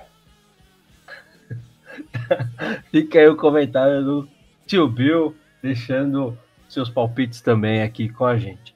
Bom, a gente escuta o destaque dessa partida, é, esse jogo que foi apertado, decidido no último minuto aí, a vitória do Guaçu Snakes. O destaque da partida é o Everton, número 22 do Mogi Guaçu. Fala aí, Everton. É isso aí, Eber. Foi mais um jogo apertadíssimo aqui. Virou 0 a 0 no intervalo. E agora eu tô aqui com o MVP da partida, o Everton, número 22 do Guaçu. Ele que é o wide receiver. Everton, o que, que você achou do jogo? E agora o Guaçu alcança duas vitórias. Tem mais dois jogos ainda na competição. Dá para chegar a quatro vitórias. Tem chance de classificação. Como que o Guaçu vem aí pro restante do campeonato? Cara, a gente fez um primeiro jogo muito bom, né, contra o Bulldogs. Infelizmente teve uma queda aí no nosso rendimento. O jogo de hoje foi muito acirrado, mas mostra que a equipe tem força, tem garra, e tem condições técnicas e físicas para chegar, chegar longe. A expectativa é vencer os dois próximos jogos e conseguir a classificação. Vai ser difícil, né? Mas vamos suar toda gota que tiver de suor e vamos para cima para fazer o melhor, o melhor possível de cada um e honrar aí a nossa cidade, o pessoal que corre atrás, né? Os patrocinadores, né, a nossa torcida, a comissão técnica e buscar valorizar o esporte fazendo boas partidas aí. Valeu, muito obrigado parabéns. Valeu, irmão. Éber, eu encerro aqui a rodada então. É, Lucas Ronco para o Flagcast. Valeu, Ronco, valeu, Everton. Parabéns para a equipe do Guaçu pela vitória. É, a gente avança para falar do outro jogo que rolou, uma, um, um, jogo adiado, né? Da rodada 6, uh, entre Marginals Football e São José Jets. É, rodada 6 já faz tempo que rolou, mas só agora que a gente conseguiu o calendário, a liga conseguiu o calendário e reagendou, encaixou essa, é, essa partida dentro do, do calendário. Uh, o placar foi 21 a 20 para a equipe do São José Jets. Jogo muito apertado, Tarcísio. E o Jets conseguindo mais uma vitória aí para conseguir embalar na, na, na, sequência da competição. Não, sim, foi um jogo emocionante, para dizer a verdade, né? O Margins abriu 14 a 0 tomou uma virada no, no, no, no quarto período, conseguiu virar o jogo para para 20 a 18 e aí o, o Jets é, fez uma boa campanha no final e finalizou com field goal, né? Foi uma partida realmente assim, muito, muito é, é, incrível, né, pelo, pelo, pelo, pelo placar em si. E, e aquilo, né, pro, pro Jets é que eles respiram no campeonato, ficam dois, pro Marginals é o segundo jogo, porque eles tiveram rodada adiada, então eles estavam muito tempo sem, sem jogar, né, só treinando, então isso às vezes atrapalha também, principalmente quando você tem, você joga pouco no campeonato. E agora para eles é aquilo, né, eles têm três jogos contra times da divisão e tem mais um, um jogo contra a Americana que tá 4-0. O, no caso do Jets, eu acho que é, é, a vitória é muito importante, porque ele está numa divisão que tem dois times que vão brigar até o final aí pela classificação. É, é, a Tibaia é, já vem de uma ótima campanha no último ano. Esse ano também começou com uma, um calendário um pouco mais apertado, é, apertado no sentido difícil, né? Um calendário um pouco mais complicado, acho que essa é a palavra correta. É, penou um pouquinho, tem uma vitória, duas derrotas, mas com certeza vai ser a equipe que vai brigar com o Cranes, é, que hoje lidera não só a divisão leste, mas também a, a conferência metropolitana com três vitórias, né? Campanha aí surpreendente do Cranes. Uh, são duas equipes muito fortes dentro da mesma divisão e o Jets está ali ainda é, tentando se achar na competição, né? Empata agora com a campanha dos Chargers, mas é, precisa de mais para conseguir é, ficar à frente do, na, na classificação, né, Tarcísio? É, isso sim, agora os três duelos deles são duelos dentro da divisão, né? O duelo adiado com o Cranes, eles vão jogar agora nesse domingo contra o Atibaia, então já é um confronto direto, e a chance de eliminar, é, de provavelmente eliminar o Atibaia do campeonato. E aí, e aí eles fecham contra o Mogi das Bravadores. Então realmente é isso, é, para eles agora é a hora da, da verdade para ir para os playoffs, que eu acho que na Metrópolis é, os times do wildcard to, todos terão pelo menos 4-2. É, 3-3 dificilmente vai passar no, no Metrópolis. Tio Bill, Marginals e Jets, o que, que dá para você falar sobre esse jogo? O Marginals fez menção em sair do planejamento, né? Porque nas duas últimas temporadas eles chegaram bem perto, sofreram bastante. Em uma foram eliminados no último jogo, perdendo para um rival de, de divisão. Depois foram, por conta do, da escalação de um jogador irregular, foram eliminados também. E acho que esse ano eles já vieram predispostos a não se classificar. Então quando eles abriram 14 a 0, pô, se a gente ganhar esse jogo, quem sabe a gente tem chance de não se classificar de novo e sofrer de novo. Então vamos perder o jogo, que aí a gente mantém o planejamento de sem sofrimento. Então, Margins com certeza vai alcançar o seu objetivo e dessa vez não vai chegar nem perto de ir para os playoffs. Sem sofrimento esse ano, Margins. Ai, caramba. Tá certo então palpite do nosso querido tio Bill analisando o jogo entre Marginals e São José Jets. Tá complicado, cara. Pessoal, só avisando, esse jogo entre Marginals e São José Jets, a gente não conseguiu obter a entrevista do destaque da partida, né? Ah, então, a gente deixa aí nosso pedido de desculpas para vocês, estavam esperando essa entrevista. Infelizmente, a gente não conseguiu é, obter acesso à entrevista, tá? Parabéns pela vitória, Jets. É, a gente avança então agora para o nosso terceiro quarto, bloco das entrevistas aqui no Flagcast. Roda a vinheta. Terceiro quarto. Iniciando aqui nosso terceiro quarto, entrevistas com nossos convidados. Uh, a gente começa então com a Débora, que é quarterback na equipe do Gators FA. Equipe nova, Débora, dá para dizer que a equipe tem quanto tempo de existência, mais ou menos? Olá de novo. É, a nossa equipe tem dois anos de existência agora. É uma equipe muito nova, mas eu acredito que a gente esteja dando conta do recado de acordo com, com o que vai nos aparecendo. E você tá desde o começo no Gators ou entrou depois? Dá pra dizer que você é uma fundadora do time, talvez? Não, não. O projeto do Gators aconteceu de, de quatro amigos que já jogaram em outros times. E aí acabaram sentindo necessidade de começar um projeto próprio, né? E aí eles fizeram dois meses de treinos abertos com atletas que já, tem, já são experientes, é, só no masculino.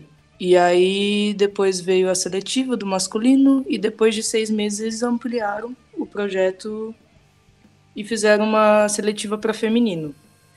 Então faz um ano, quase um ano e meio, né, que tem o feminino e faz um ano e meio que eu jogo. Então você tá desde o começo do time? Do feminino sim, né? Sim. Masculino não. Então dá para dizer aí que você é quase o, uma, uma descobridora, uma desbravadora desse time aí, né? Uh, é. Como é que você conheceu o flag, né? Como é que chegou para você essa oportunidade de conhecer esse esporte que a gente gosta tanto? É, aqui na minha cidade ninguém falava sobre flag, né? Demorou muito para chegar aqui. E uma amiga minha é, foi convidada para fazer a seletiva do Gators, quando abriu a seletiva para o time feminino. Ela também não entendia nada de flag. E aí ela foi, me disse que foi muito legal. E aí no próximo treino eu apareci. Eu curti o jogo, curti o estilo. Eles também gostaram de eu estar no time. E foi assim. E eu não entendi absolutamente nada do esporte. Comecei do zero. Absolutamente nada. Demorou muito para você conseguir pegar o jeito ou o pessoal conseguiu te dar esse suporte para você conseguir pegar mais rápido as coisas? Uh, em questão de, de regras, até hoje a gente aprende um pouco mais ainda cada dia, um né? Pouco, né? ainda antes do jogo eu ainda pergunto pro hábito se eu posso fazer tal coisa. Mas é, em questão de técnica, é, rotas, essas coisas, foi sempre fui indo muito bem no time. E hoje eu digo que é uma coisa bem tranquila, assim, para lidar. Tá certo. É... E se eu te perguntar, é... dá para contar um pouquinho? Você já falou um pouquinho da história do Gators, né? Mas desde, é, focando especificamente no time feminino, né? Como tem sido a preparação desde quando o time começou, né? Até chegar aqui na primeira participação no Campeonato Paulista. Dá para você, você consegue contar para a gente resumidamente?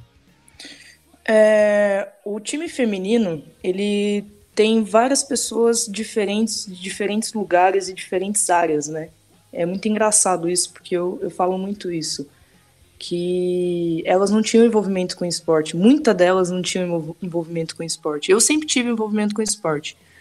Mas a maioria do time não. E é muito legal, porque elas realmente começaram do zero. E não só o flag, mas o esporte também. Então, eu acredito que a gente tem evoluído muito rápido nesse sentido, porque em cinco meses a gente entrou em campo para jogar contra White Cranes, um amistoso que a gente fez lá em Guará. E eu lembro que a gente perdeu, eu nem lembro o placar, mas eu lembro que a gente perdeu de muito a seis, que a gente fez um TD, e a gente ficou muito feliz de ter feito TD. Foi muito legal, foi muito é uma divertido. Vitória, né? É, é, foi, foi um, pra gente foi é o que valeu, foi o TD. e a gente voltou para casa muito feliz e foi muito bom. Então eu acredito que assim, em seis meses a gente conseguiu entrar em campo, conseguindo desenvolver coisas, conseguindo, ou seja, passamos por quatro descidas até a metade do campo, passamos por mais quatro para conseguir o TD, né? Então é, é, nós a gente ter construído isso no jogo em seis meses, eu acredito que a gente tem evoluído muito rápido. E a gente continua trabalhando forte para dá muito trabalho para as outras equipes aí. E até pegando essa, essa última fala, é, dar trabalho para as outras equipes. Como é que está sendo viver o, esse primeiro ano da, da equipe numa competição oficial, né? Já veio, é, como você falou, de certa forma, até não sei se a palavra certa seria essa, mas precocemente, né? Já entrando num campeonato, mas talvez é, eu e a Tia G, a gente bate muito nessa tecla, né? Que talvez a melhor forma de você aprender seja jogando mesmo, ao invés de ficar só treinando e fazendo amistoso, né? Jogar um campeonato às vezes pode dar essa dimensão que uma equipe precisa para cons conseguir crescer, é, buscar a experiência de jogar contra equipes que já são experientes, né? Para vocês, como é que está sendo esse primeiro ano? É, nós ficamos o primeiro ano é, paradas, né? E agora, depois de seis meses completando um ano que a gente entrou no campeonato, e eu sinto que é, um, é um, uma experiência maravilhosa para quem nunca foi do esporte, né? É, viver esse monte de sentimento que o esporte proporciona para a gente.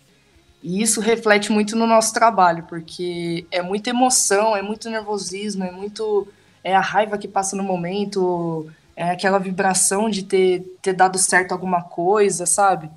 E a gente acaba é, comemorando sempre um, um, qualquer coisinha básica que a gente fez certo no, no jogo, né?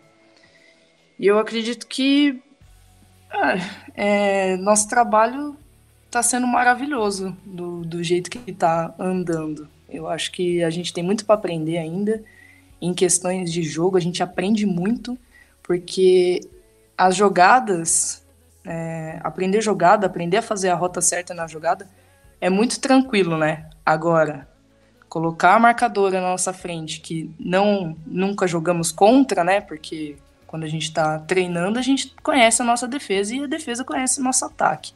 Agora no jogo é diferente, né? A gente não conhece a defesa, a defesa não conhece o ataque que está ali na frente, então é um, um baita desafio, assim. Mas tá ótimo. Para mim, eu tô achando maravilhoso. E eu tô adorando ver as pessoas que nunca tiveram envolvimento com esporte sentindo é, a flor da pele tudo que acontece dentro do jogo. Isso é o mais gostoso de tudo.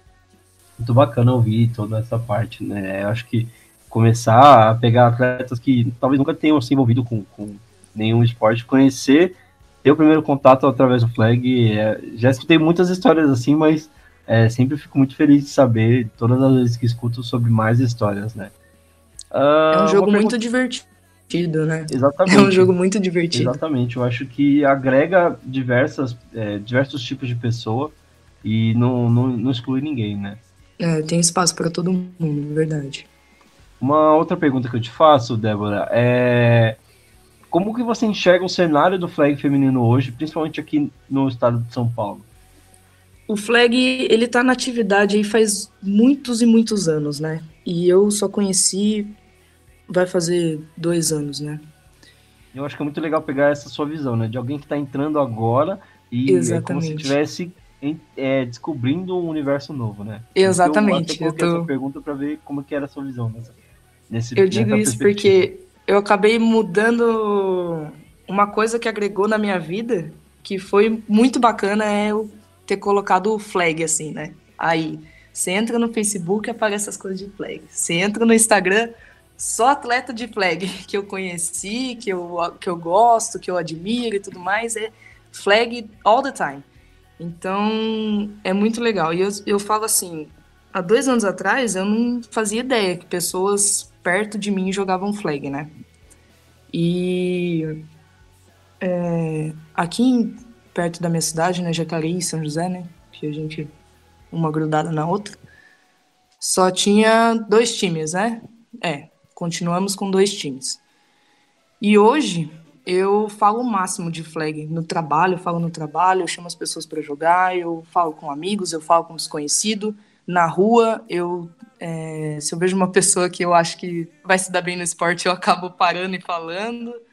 E, e eu vejo que está expandindo, e isso está dando certo. Então eu acho que as pessoas têm que fazer isso também. Tem que parar alguém na rua e falar: Ó, você pratica esporte? Quer praticar?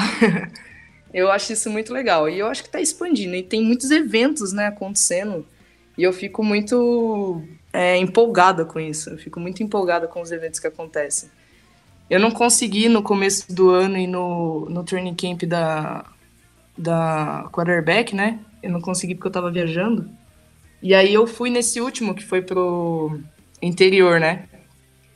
E eu falei, meu, por que, que eu não fui no outro? Nossa, podia ter dado um jeito de ir nos outros, no defensoras, recebedoras, todos.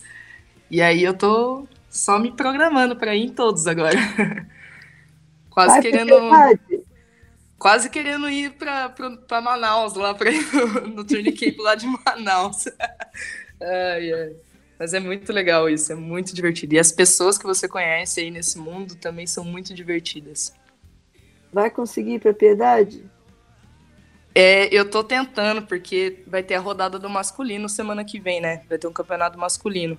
E o nosso time vai jogar o masculino. Então, tem bastante gente no time que namora, casado, noivo, noivo ah, do. do... e aí não tá sobrando Complicado. menina para ir comigo. Tô tentando.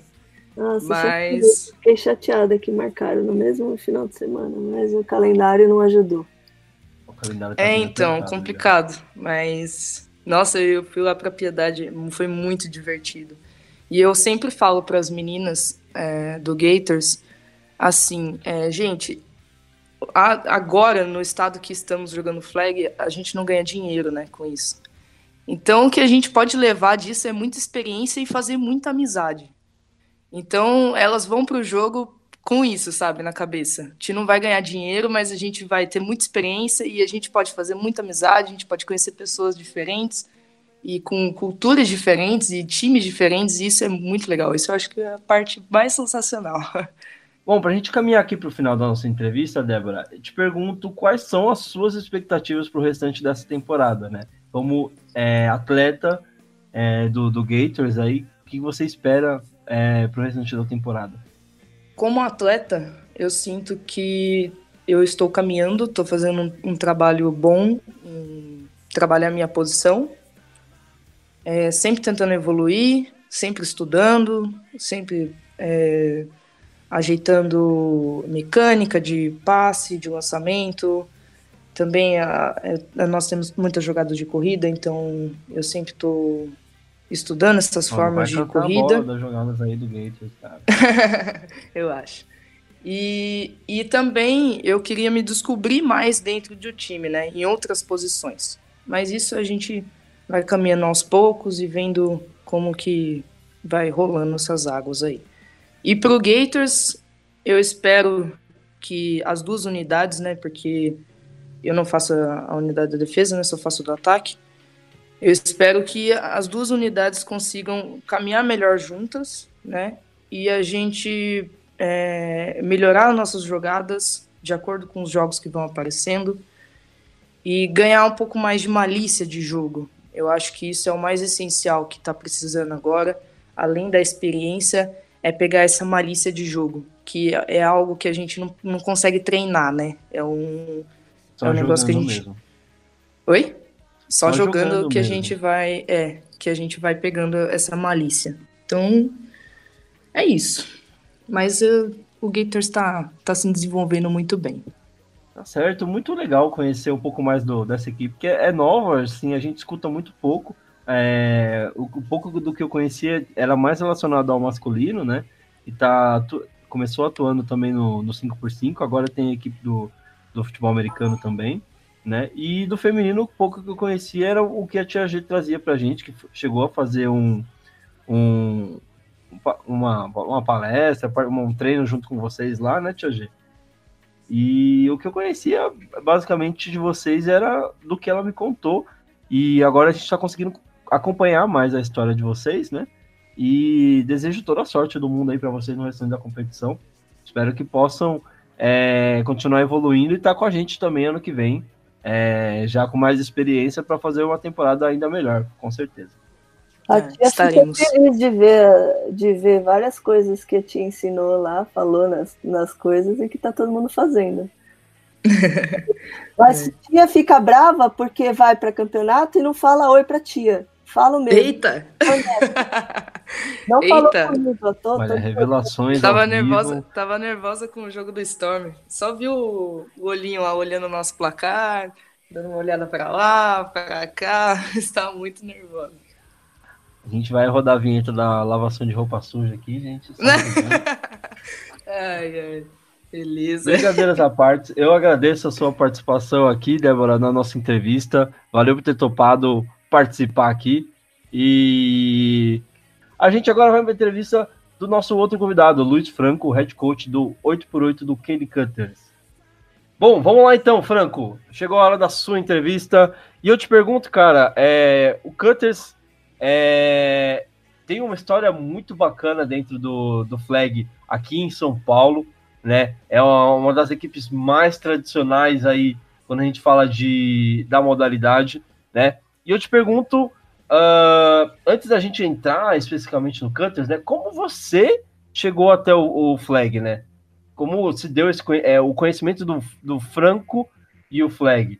Bom, é, em 2015, ah, o meu garoto estava jogando rugby e havia uma disputa, uma salutar disputa aqui em casa entre pai e filho, porque eu sempre fui muito fã de futebol americano, né? E aí, como existe aquele ditado que diz que come do meu feijão, reza a minha religião, então aí ele é, sabiamente resolveu mudar de modalidade. Sabiamente. Exatamente. Sem pressão nenhuma, mas ele resolveu se interessar pelo futebol americano. Ah, pesquisando na internet, ele acabou descobrindo que Piracicaba tinha uma equipe de futebol americano e no, no Super Bowl de 2016 a gente acabou conhecendo o pessoal do, dos Kenny Cutters. E foi assim que eu também, aí, né, é, acompanhando meu filho, é, tive o primeiro contato com a equipe. Depois disso, é, op- oportunidades surgiram. ah, o Kenny Cutter estava passando é, justamente por uma transição. Foi nesse ano, né, no em 2016, é, que ele começou a, a migrar para o Full Pads. E o que eu percebi foi que o, todos aqueles garotos que estavam interessados em é, entrar para a equipe dos Cutters jogando é, flag estavam de certa forma abandonados porque Escanteados. os veteranos como Escanteados, né? Pois é, porque os veteranos estavam com uma nova preocupação. Eles estavam então se dedicando à nova modalidade. E foi uma oportunidade que surgiu, foi até meio por acaso que surgiu, é, dessa é, é, pauta de continuidade que estava aparecendo né? no horizonte do Cutters é que estava mostrando que a- o flag ia acabar morrendo. E aí eu resolvi tomar isso é, como missão pessoal aí. Foi assim que eu acabei ingressando. O pessoal, é, acho que meio, bom, esse cara não tem o que fazer, vamos deixar ele tocar aí o flag. Foi assim que eu conheci a modalidade e o Kenny Cutters. E você chegou a jogar o Flag ou foi só fora de campo mesmo? Não, o flag foi só fora de campo mesmo.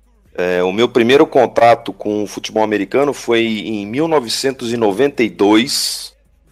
É, e logo em seguida, é, por conta da profissão, eu fui fazer um curso de educação física.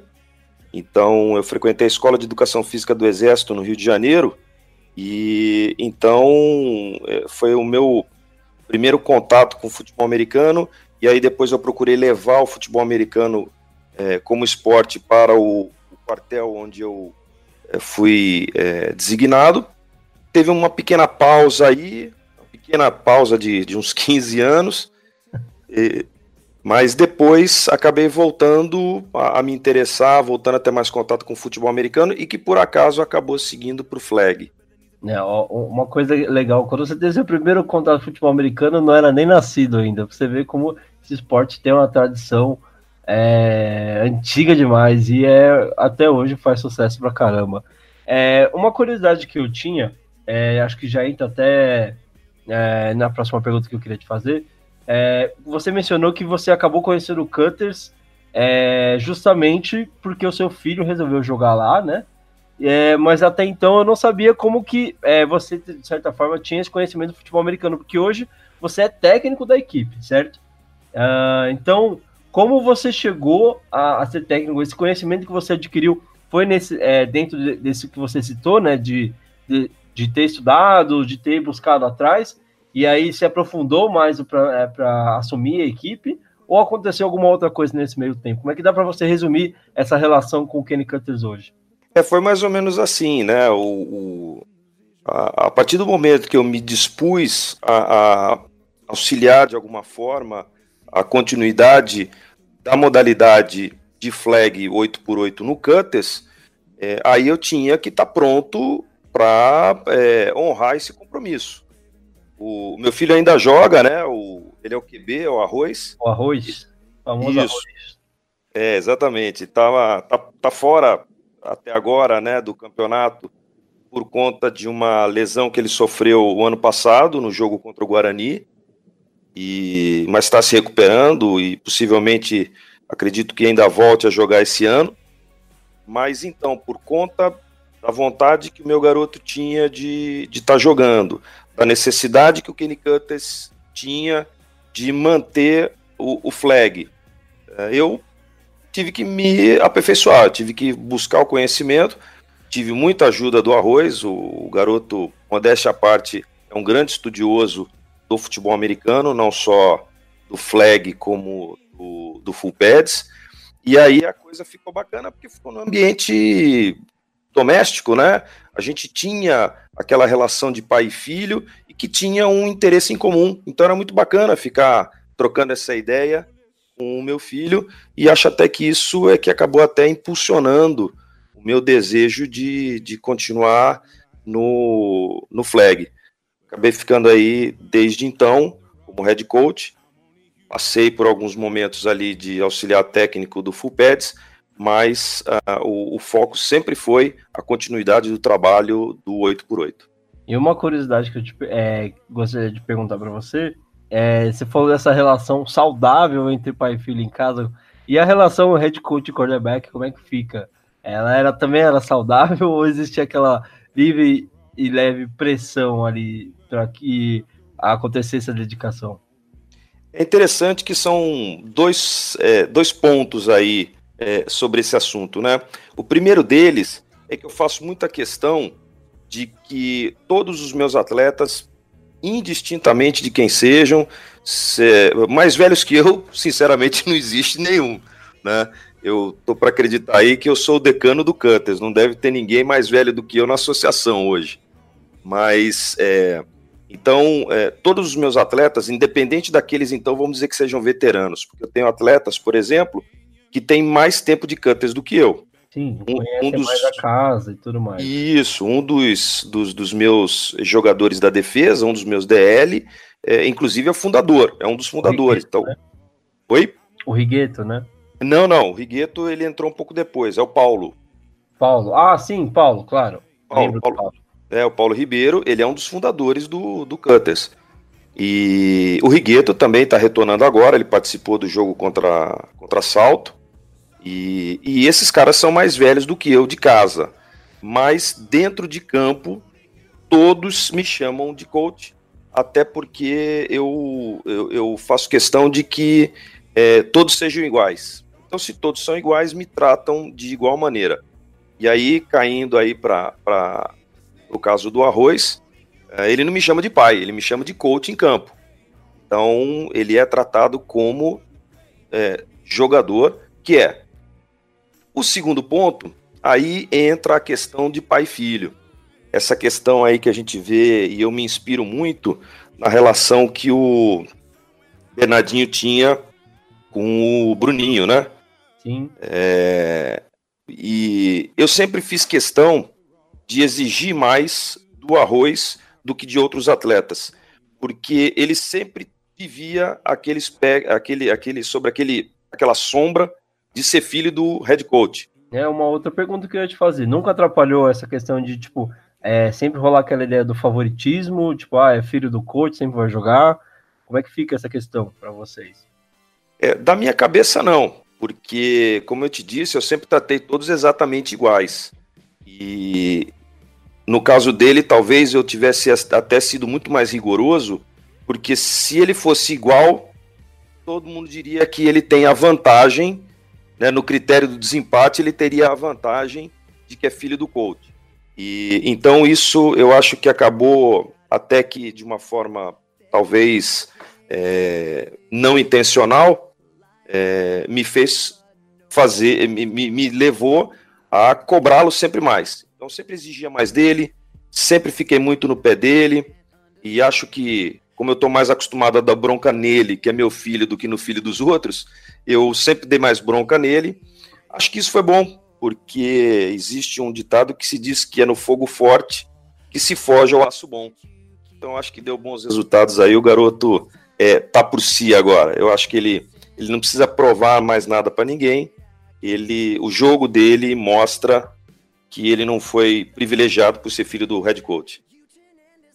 Tá certo. Antes da gente continuar nossas perguntas, como vai mudar um pouquinho aqui do, do, do assunto que a gente está tratando, eu vou abrir para o nosso querido tio Bill fazer a pergunta dele. É, deixa aberto aí para o tio Bill. Ô, Franco, tudo bem? Cara, você é praticamente um, um lorde, um cara educado, eloquente, boas palavras, um serenidade, nas, passa muito tranquilidade. Mas eu vou te fazer uma pergunta. Teve algum adversário que você ganhou claramente e ao, ao findar da partida você foi lá cumprimentá-lo? Parabéns pelo jogo, muito obrigado, mas por dentro você tava chupa, chupa, chupa, toma essa. Teve? Conta, conta aí, eu sei que teve. Fala aí, joga limpo. Vamos lá, tio Bill, deixa eu só ver a, a, o critério e as bases da resposta. Eu posso contar um milagre e não contar o santo? Ah, cara, eu preferia que você dissesse o time, cara, um adversário, mas se você se sentir muito constrangido, eu permito que você não, não diga, mas seria legal que você dissesse. Bom, olha só, é, eu não sei se é, é, alguém já reparou nisso, mas é, eu sempre tenho um grande respeito, isso eu costumo falar muito sobre, é, com os meus atletas, porque existe uma questão que para mim é, é, de extrema importância, que eu sempre encaro os outros times como adversários e não como inimigos. Inimigo a gente tem na guerra, adversários a gente tem numa competição em que a morte não é a consequência para o derrotado. E existe uma, uma lição muito grande que a gente aprende com Sun Tzu, que aquele que acha que o, o, o adversário é fraco tende, tende a se tornar arrogante. Então eu não costumo é, é, menosprezar nenhum adversário. E é comum, eu acho que o pessoal talvez tenha reparado, ao final de todo jogo, antes, aliás, após aquele cumprimento né, regulamentar, aquele é, protocolar de final de jogo, é, o Kenny Cutters dá um tributo ao seu adversário, ganhando ou perdendo, paga suas 10 flexões em, é, em cumprimento ao adversário. Estou enrolando muito, vou chegar exatamente então agora na resposta que, que você é, talvez queira. Particularmente, eu não, não, guardo mágoa, não guardo raiva, mas existem algumas situações que me fazem é, ter o ego massageado. Estou falando do último jogo, é, esse contra o Ducks, que é nosso adversário tradicional. É, na, nos confrontos que a gente teve, a gente sempre levou vantagem. Nesse último jogo em particular, nós tivemos um pequeno problema pré-jogo. E isso eu estou contando aqui, acho que no podcast, primeira mão, hein? Acho que só o pessoal da rodada que sabia disso. É, eles eram os mandantes e escolhiam um uniforme.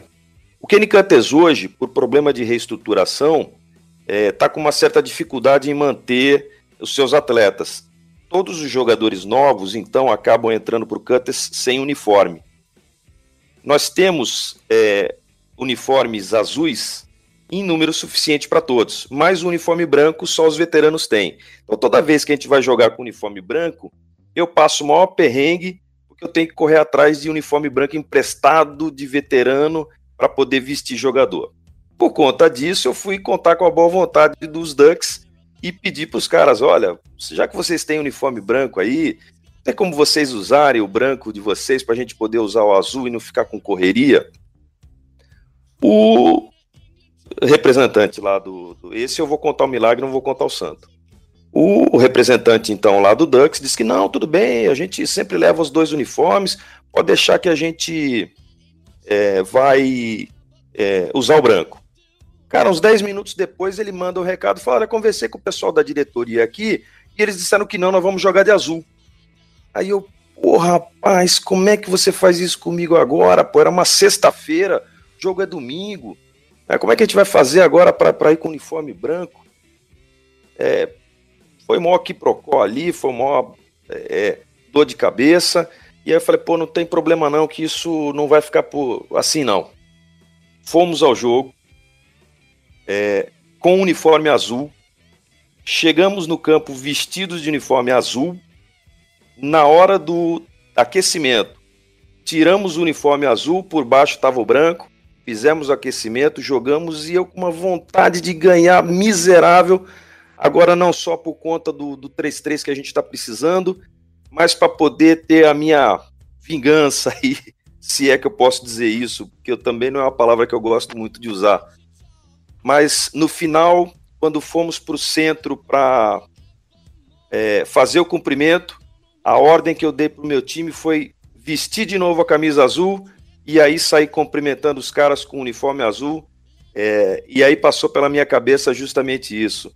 É, Ducks, isso é para vocês verem que não interessa se a gente vai jogar de branco ou de azul, a gente é um time perigoso e se não tomar cuidado, a gente morde ou passa o facão. Perfeito, gostei, tá aceito. E já que você nunca diria isso, o tio Bill fala aí, Ducks, chupa. Tá certo, olha aí, o tio Bill arrancando uma ótima resposta aqui do, do senhor Franco na nossa entrevista.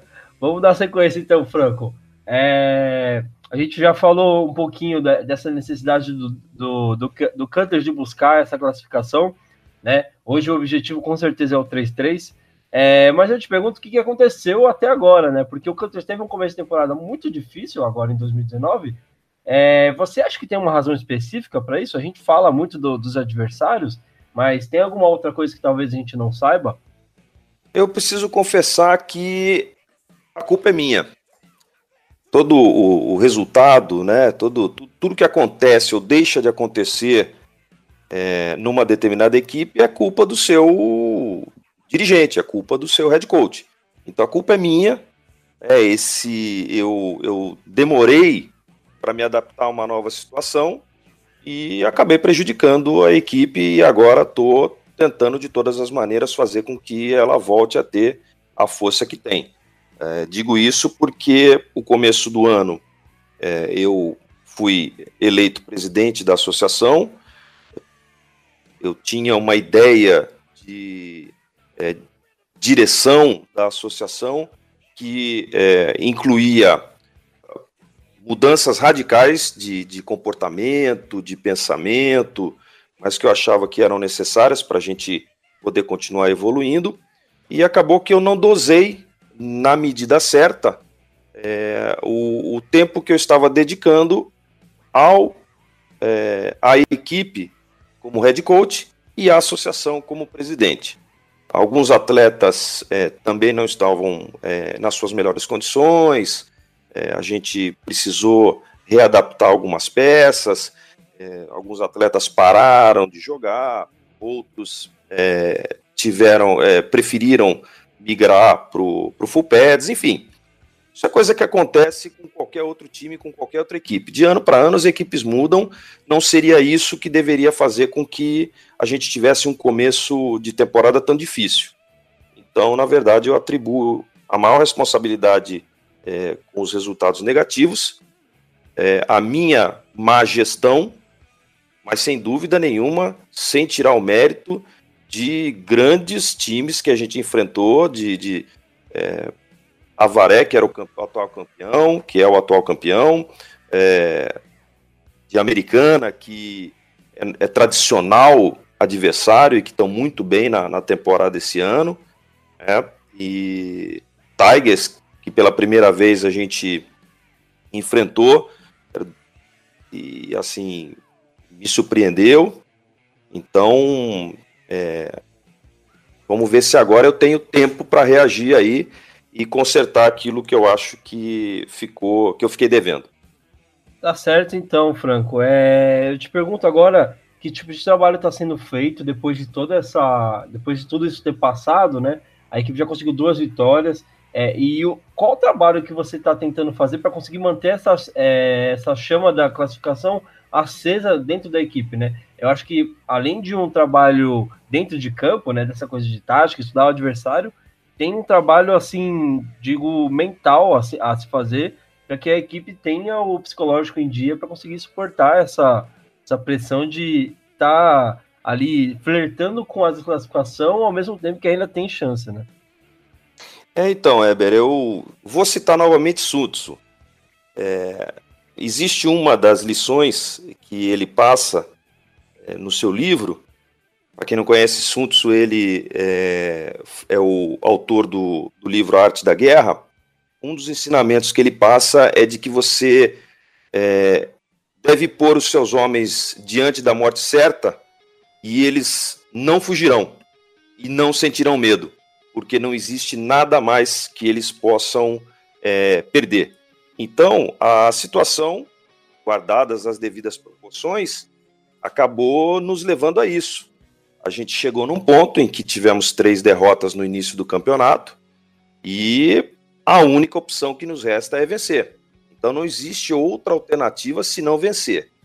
Então, é, se por um lado é difícil, é uma situação difícil, por outro, facilita o foco, porque a gente não está pensando em mais nada. Os, os atletas não estão pensando em nada além de treinar firme, treinar pesado, treinar sério, para que então, em consequência disso, a vitória venha. Então, a gente não tem outra coisa para se preocupar, não existe nada que tire nossa atenção a não ser a busca pela, pelo resultado positivo. E eu acho que isso foi bom.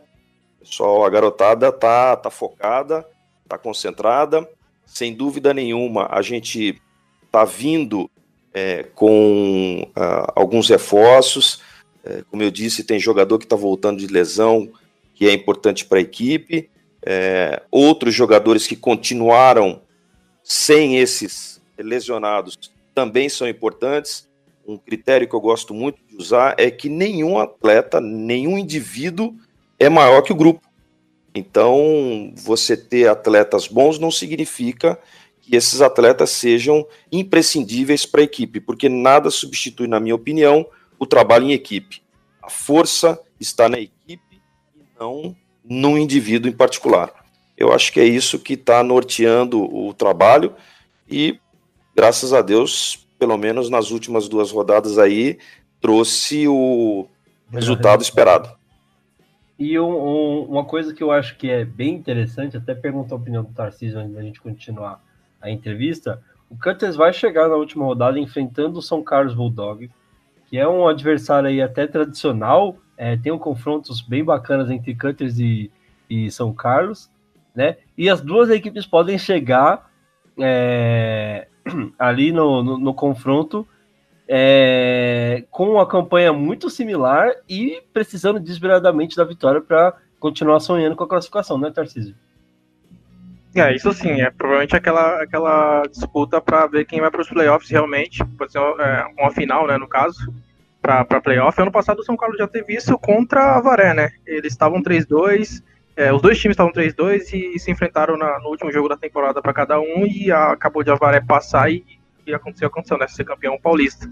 Então pode ser realmente que, que esse jogo que já é um clássico de Piracicaba contra São Carlos é, seja um jogo decisivo para a classificação para os playoffs.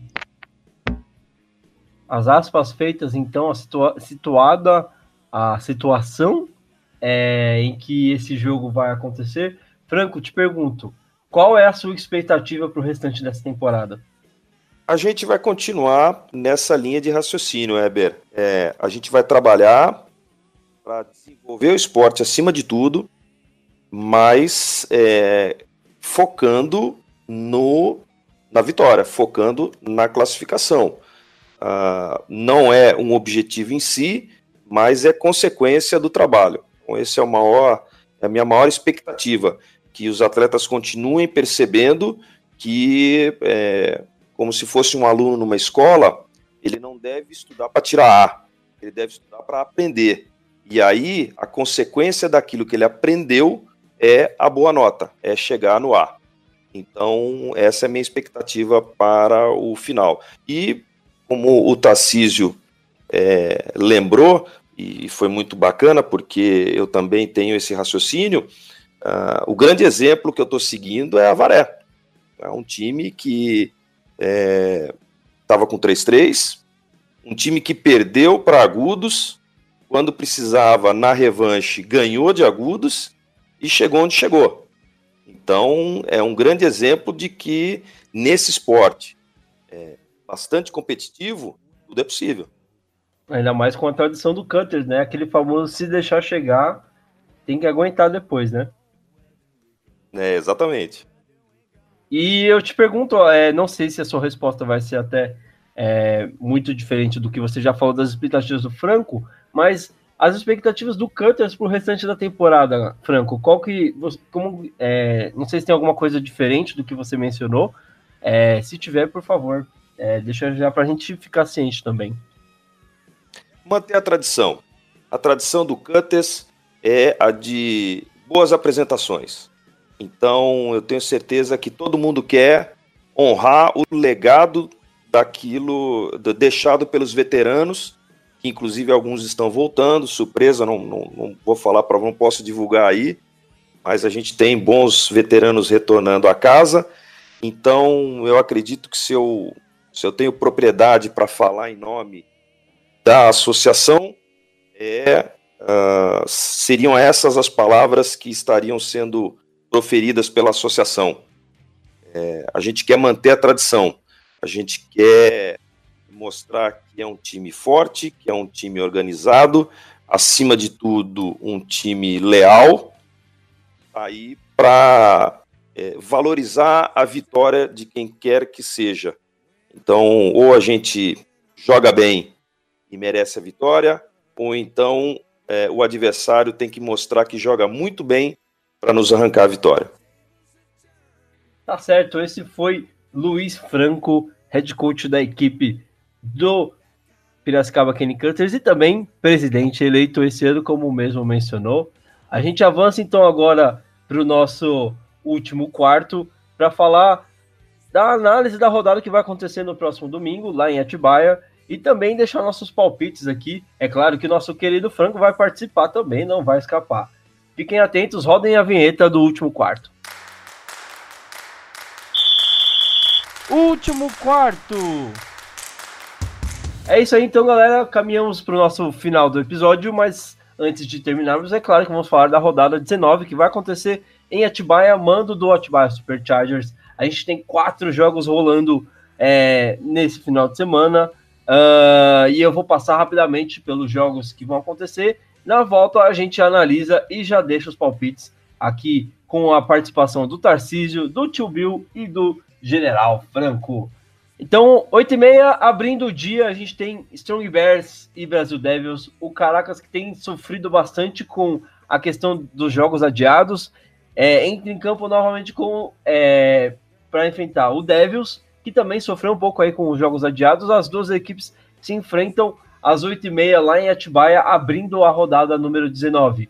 Uh, às 10 e meia a gente tem o duelo pela divisão leste, entre Mogi Desbravadores e Guará White Cranes. Guará com uma campanha excelente aí, três jogos, três vitórias. E Mogi Desbravadores buscando a sua primeira vitória na competição.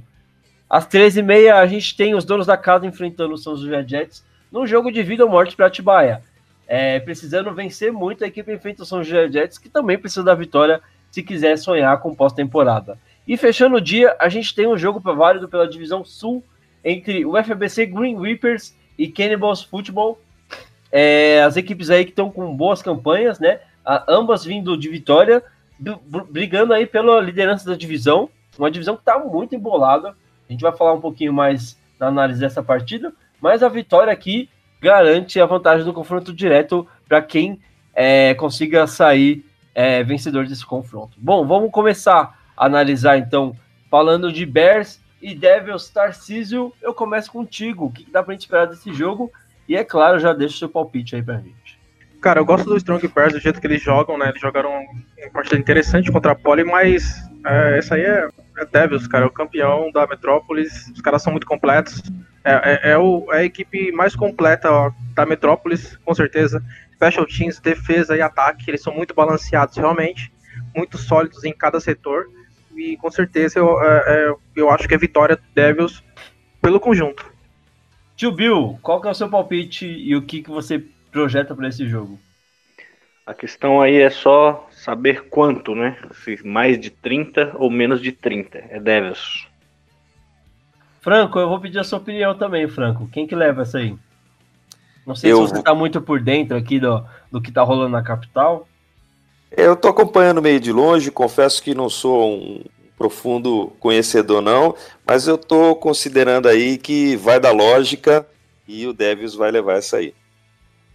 Tá certo. Hoje que vos fala, aposta em Caracas Strong Bears por motivos de que não precisa explicar, é claro, né? Bom, vai aqui é Strong Bears na cabeça. Força Bears, por favor. Vamos ajudar aí os, os amiguinhos de divisão, Olha, eu, né? Eu poderia até concordar com o seu palpite, mas aí seriam duas pessoas falando besteira, então deixa pra lá. é, pela, é, eu acredito que o Devils vence a partida, mas a torcida fica aí pro, pro Bears conseguir uma surpresa pra cima do Devils. As zebras sempre acontecem, né?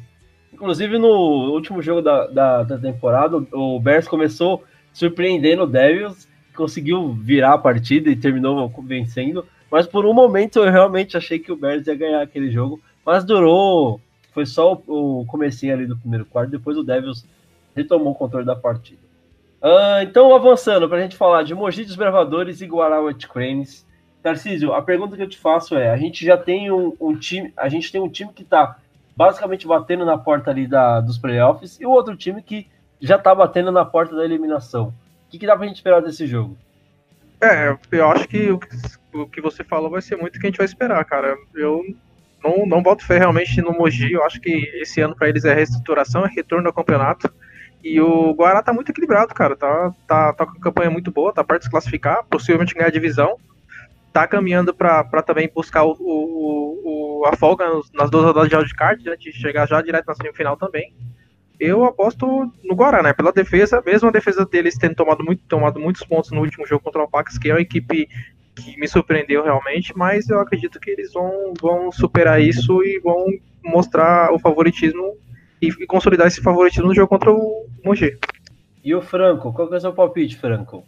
Eu continuo conservador, Heber. Eu vou apostar minhas fichas aí no Guaratinguetá. Tio Bill, finaliza pra gente aí. Ah, o Mogi tá jogando com sub-12, né, cara? Tem que pedir autorização pros pais a cada jogo. Não, não, dá, né? Apesar do time de Guará, não sei se eles conseguiram algum QB novo, porque quem tava jogando lá era um cara que jogava em várias posições. É muito constante. É o Caio, né? se for Isso, é ele, muito regular. Ele atua em várias posições e atua mal em todas. Mas enfim, se tá conseguindo ganhar os jogos, ok. E esse jogo eles ganham também porque o time de Mogi é, é infantil. Então não, não tem como dar outra coisa que não seja a vitória de Guará. Bom, eu vou seguir o bonde. Meu palpite fica com o Cranes. É... Acho que o que o Tarcísio falou é verdade. É é, quem acompanha os jogos do Mogi sabe, é, consegue perceber que é um ano de reestruturação, de se acostumar novamente com o que é o Paulista de Flag, né? E a equipe consegue, vai conseguir utilizar esses jogos na sequência que estão faltando para terminar de estruturar um projeto para talvez no ano que vem voltar com uma outra, uma outra estratégia, voltar com os atletas mais, é, mais é, melhor preparados para a competição. Bom, às 13h30, voltando do almoço, as zebrinhas já comeram. Então a gente volta para continuar a rodada. E agora é jogo de desesperados, dá para dizer assim. as equipes têm a mesma campanha, uma vitória, duas derrotas, e os donos da casa, Atibaia Superchargers, jogam contra o São José Jets, onde quem vencer, além do confronto direto, é, do, do, do, da vantagem do confronto direto, também continua sonhando com a classificação na pós-temporada. Tá certo, Tarcísio? Tá certíssimo, cara. É, esse jogo realmente talvez seja o jogo mais equilibrado da rodada, provavelmente. É... Candidato ao jogo do dia aí. É, candidato ao jogo do dia, assim. A Atibaia é basicamente assim, o ataque deles tá mostrando alguma coisa realmente, começou a mostrar gradativamente, né? Tá, tá com vitórias e derrotas nos, dois, nos últimos dois jogos, jogou uh, bem. O jogo contra a Varai fez uma partida muito sólida, assim, eles eles é, não conseguiram não conseguiram é, é, é, avançar bem no primeiro tempo, mas depois eles conseguiram virar o jogo assim com uma tranquilidade incrível. Só que assim, eles é, é a Atibaia sempre foi um time com um ataque muito poderoso, que fazia muitos pontos, e esse ano só, só fez 43 até agora, né? Então é, é uma coisa preocupante. Foi indo com as defesas aí, né, Atibaia? Isso, isso mesmo. Mas agora eu acho que contra a defesa que não é tão forte assim como é a do Jets, eles consigam desencantar e consigam marcar muitos pontos e garantir a vitória. Eu, eu acredito que a Atibaia seja favorito, porque o Jets, mesmo com a vitória sobre o Martins, é uma vitória muito difícil e é uma equipe que, que é, é, meio que me decepcionou, principalmente pelo começo, né? Eles não fizeram jogos muito duros, realmente. Jogaram até bem contra o São Carlos, mas também foi pontuação baixa. Então é, é, acho que é a decepção da, dessa divisão. Tio Bill, Atibaia ou São José Jets? Ah, não vamos, rom não vamos romantizar, não, né? Acreditar que, que pode ser um jogo bom, não, não será. Apesar da, da secundária de Atibaia ser muito fraca, o ataque é muito bom. E é vitória do, de Atibaia, com certeza. Franco. Olha, Heber, nessa. Isso está me parecendo uma briga de facão onde os contendores são cegos. Então isso aí tem tudo para voar cavaco para todo lado. Mas eu, eu vou arriscar o Atibaia. A gente já jogou, já teve a oportunidade de jogar com eles. Tudo bem que passado não, não conta muito, né? Não ajuda muito nessa, nessas é, situações em que está todo mundo desesperado, mas eu vou arriscar o Atibaia. Eu quero ver como é que o Jets vai sair jogando a sua segunda semana seguida, né? equipe que geralmente apresenta muitos problemas com calendários de outras competições também. E enquanto isso, o Atibaia está tranquilo, esperando esse jogo já faz um tempo, né? Tenho certeza que já está muito preparado para essa partida e por isso deixo meu palpite com o Atibaia. É, acho que a vitória fica lá em Atibaia e o Jets volta para casa pensando se é, o que tá para fazer no, no, restante da temporada. Para a gente fechar, então, é, o último jogo do dia, às três e meia, o FABC Green Reapers enfrenta o Cannibals Football num duelo muito bacana. Esse com certeza tem tudo para ser o jogo do dia, né, Tarcísio? É, eu, eu realmente eu vou ser sincero que eu espero que o jogo anterior seja o jogo do dia. Eu acho que o, o Cannibals é um time é, muito mais completo que o FBC, até, até mesmo o FBC tendo feito bons jogos esse ano, mas o Cannibals ele só perdeu para time fora da divisão nos playoffs, desde que eles entraram no campeonato em 2017 perderam pro, pro, pro Guará e perderam pro Devils ano passado, e na temporada, na temporada regular eles não perderam para ninguém. É claro que a gente tem um campeonato curto e, e playoffs e temporada regular são coisas muito parecidas, até a, a partir da metade da temporada regular. Mas eu acredito que o Cannibal seja favorito para esse jogo, por ser um time muito mais completo e até um, um, um dos, dos, times da Metrópolis ele esteja pelo menos entre os quatro melhores da, da conferência. Olha, é, deixa eu fazer uma correção aqui. Eu falei que Cannibals e Green Reaper são da mesma divisão. Esqueçam isso, tá?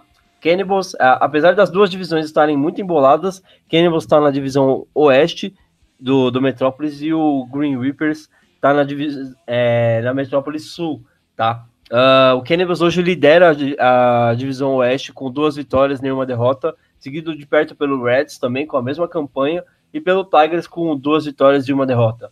É, na Sul, o Green Reapers hoje é o último colocado, né? Mas uma vitória pode terminar de embolar, já que Broken Stones, que é o líder, tem duas vitórias e duas derrotas. Double Dragons, em segundo lugar, tem duas vitórias e duas derrotas. E aí vem Crimson Fox com uma vitória e uma derrota, e o Green Reapers em último lugar. Se o Green Reapers ganha, ele sobe para 2-2 e embola tudo na divisão sul. E se o Cannibals ganha, com certeza já consegue dar um respiro ali à frente do, do Reds e deixa é, Reds e Tigers é, brigando aí para ver quem que vai continuar na cola do Cannibals. É, tem confronto, tem confronto direto ainda, Ever, no, no, nessa divisão da Oeste. Também tem confronto direto. Dia 18 tá aí. Tá, Cannibals? Olha aí, fica o recado do, do head coach do Tigers. Né? Deu pra sentir que foi direto isso aí. Tio Bill, quem que leva esse jogo para você? Olha, apesar de eu gostar muito do Canibolas, eles sempre levam belíssimas moças para assistirem os jogos. E, mas eu acho que o Green Reapers vai ganhar o jogo aí. É zebra, vai dar Green Reapers. E o Cannibals conhece sua primeira derrota na opinião do tio Bill. Franco, quem que leva para você? Olha, eu gostaria, sinceramente, que o Green Reapers embolasse essa competição. Mas eu não, eu ainda acho que o Cannibals leva melhor. Ia ser muito interessante ver o Green Reapers embolando essa divisão sul, que provavelmente vai ter uma campanha muito apertada classificando, né, Tarcísio? Ah, essa divisão, eu, eu, se for sincero, que tenho quase certeza que vai ser 3-3 o campeão da divisão. Assim como na, na, na, na, divisão do interior também, né? Que a gente tem a, a Caipira Leste, que está com campanhas muito emboladas, é uma situação bem parecida aqui na Metrópole Sul, né? As equipes brigando para ver quem que vai ter a melhor campanha aí. Talvez esse, esse palpite do Tarcísio seja o, que realmente aconteça. O palpite deste que vos fala é que o Green Reapers leva. Eu aposto no Green Reapers nessa partida. É... Tá com, água, tá com água dos caras. Não tem mágoa, cara. O Cannibals ganhou da gente merecidamente. Acho que não tem mágoa. Eu, eu aposto no Green Reapers porque eles vêm de um jogo muito bacana. E pelo que dá para acompanhar do, do, jogo que eles fizeram com o Jaum, um jogaço, tenho certeza que eles vêm com toda a possibilidade de ganhar do Cannibals. É, e eu também quero ver quero ver o Cico pegar fogo, né? Gosto de ver essa divisão. Gostaria de ver essa divisão embolada até o final. E na verdade vai sobrar para o Crimson Fox se o Green ganhar, né? Para o Crimson Fox decidir o que vai querer da vida, se vai embolar mesmo essa divisão depois, ou se vai ficar para trás na disputa, né? E, e, até por isso meu palpite, mais um, do que eu gostaria de ver do que um palpite mesmo. É isso aí, galera. A gente vai encerrando o nosso episódio de hoje. E antes da gente encerrar no, o nosso, nosso episódio de hoje, né? Queria deixar o espaço para o Tia G fazer o comentário do evento que vai estar rolando na Impiedade. A gente já falou aqui durante o, esse episódio, também falou sobre ele no último episódio. Tia G, o que, que vai estar rolando na Impiedade neste final de semana? Quem tiver condições de ir, vá, porque vai ser algo que com certeza não vai se repetir tão cedo aqui no Brasil, que é vocês verem a terem a oportunidade de ver a seleção brasileira jogando em território nacional e também de ver de perto é, as americanas atuando, porque a gente assiste o vídeo, a gente vê uma coisa, mas quando a gente vê ao vivo é outra coisa. É, é impressionante a velocidade e, e a técnica que elas têm. Então, é bem legal, o evento é gratuito, é, mesmo que você não esteja participando lá como atleta ou como fanfest, o evento é gratuito, pode entrar e assistir tudo. É, vai ter show, vai ter food truck, vai ter festa junina, vai ter palestra do Pedron, vai ter um monte de coisa.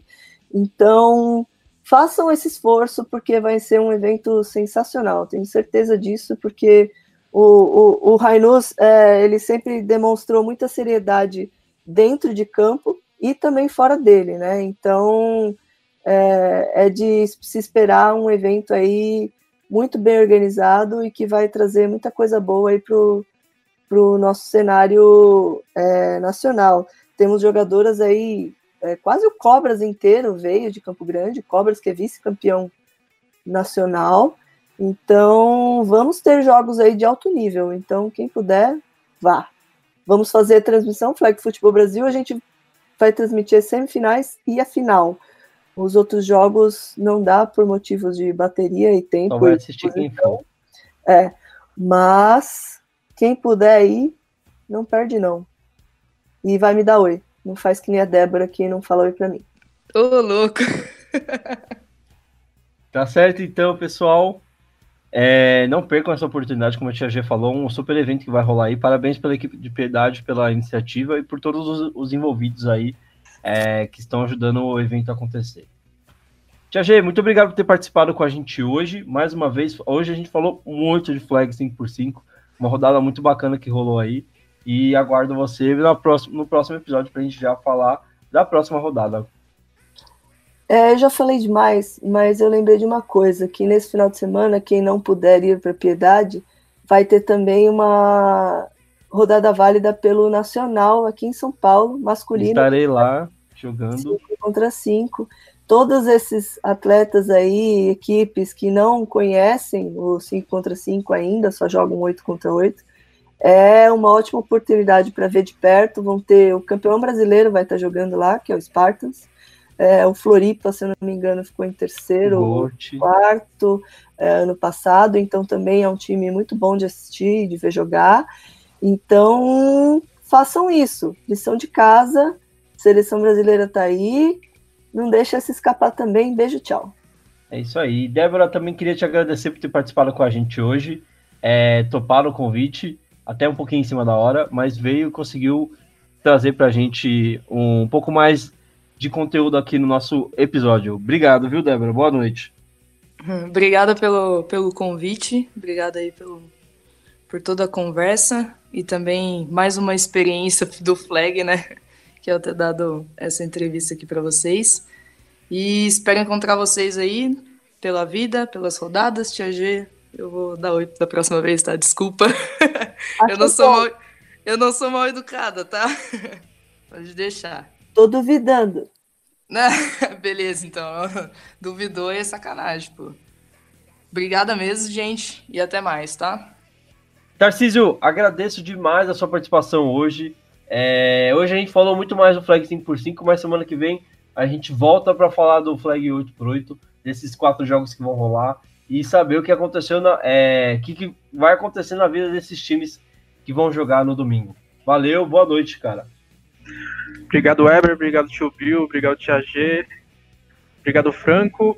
E, e obrigado, Débora, né? Mas é, realmente é muito bom falar de flag, cara. Muito bom ficar analisando a rodada, ficar é, imaginando qual vai ser, como vai ser os playoffs e fazendo previsões e tal. E é sempre bom falar. E, e Franco, obrigado pela entrevista, cara. Realmente eu sempre gosto de ouvir esse tipo de histórias, é, os bastidores, saber um pouco mais sobre as outras equipes. Obrigadão mesmo. Tio Bill, agradeço pela sua presença aqui hoje. Muito bom ter você de volta aqui, ou não, sei lá, fica aí o questionamento. Mas boa noite para você, cara. Um abraço no coração de todos vocês. E aproveitando aí que o Franco citou Sun Tzu, eu vou citar Albert Einstein. Depois do primeiro, sempre vem o segundo. Um grande abraço. Franco, Obrigado pela sua participação. Faço das palavras do Tarcísio as minhas. Gostei muito da sua entrevista. É, já conhecia você pessoalmente, mas muito bacana conhecer a história de como você chegou no, no esporte e como hoje está à frente da Associação do Cutters, né? É, parabéns aí pela sua trajetória e boa sorte para o Cutters na sequência da competição. Heber, muito obrigado pelo convite. É, tio Bill, Tarcísio, é, Tia G, Débora, obrigado pelo bate-papo, pela oportunidade de contar boas histórias aí. Pode ter certeza, tio Bill, que eu já anotei essa célebre frase e vai estar tá no meu livrinho aqui de memórias. Tá? Satisfação, sempre muito bom falar de é, flag, sempre muito bom falar de futebol americano. Estou à disposição para quando quiserem ouvir o velhinho falar mais besteira aí. Uma boa noite a todos. Tá certo, pessoal. E o último agradecimento fica por conta de você, ouvinte, que está fazendo esse, esse é, podcast maior cada dia que passa. Agradecemos a sua audiência. É, continue mandando as suas sugestões, as suas reclamações também. São muito importantes para que a gente consiga fazer o programa continuar crescendo cada vez mais. É, nos vemos na semana que vem com a análise da rodada 19 lá em Atibaia e trazendo também as novidades do cenário do flag paulista e também nacional para vocês. Fiquem com Deus, um abraço, tchau, tchau.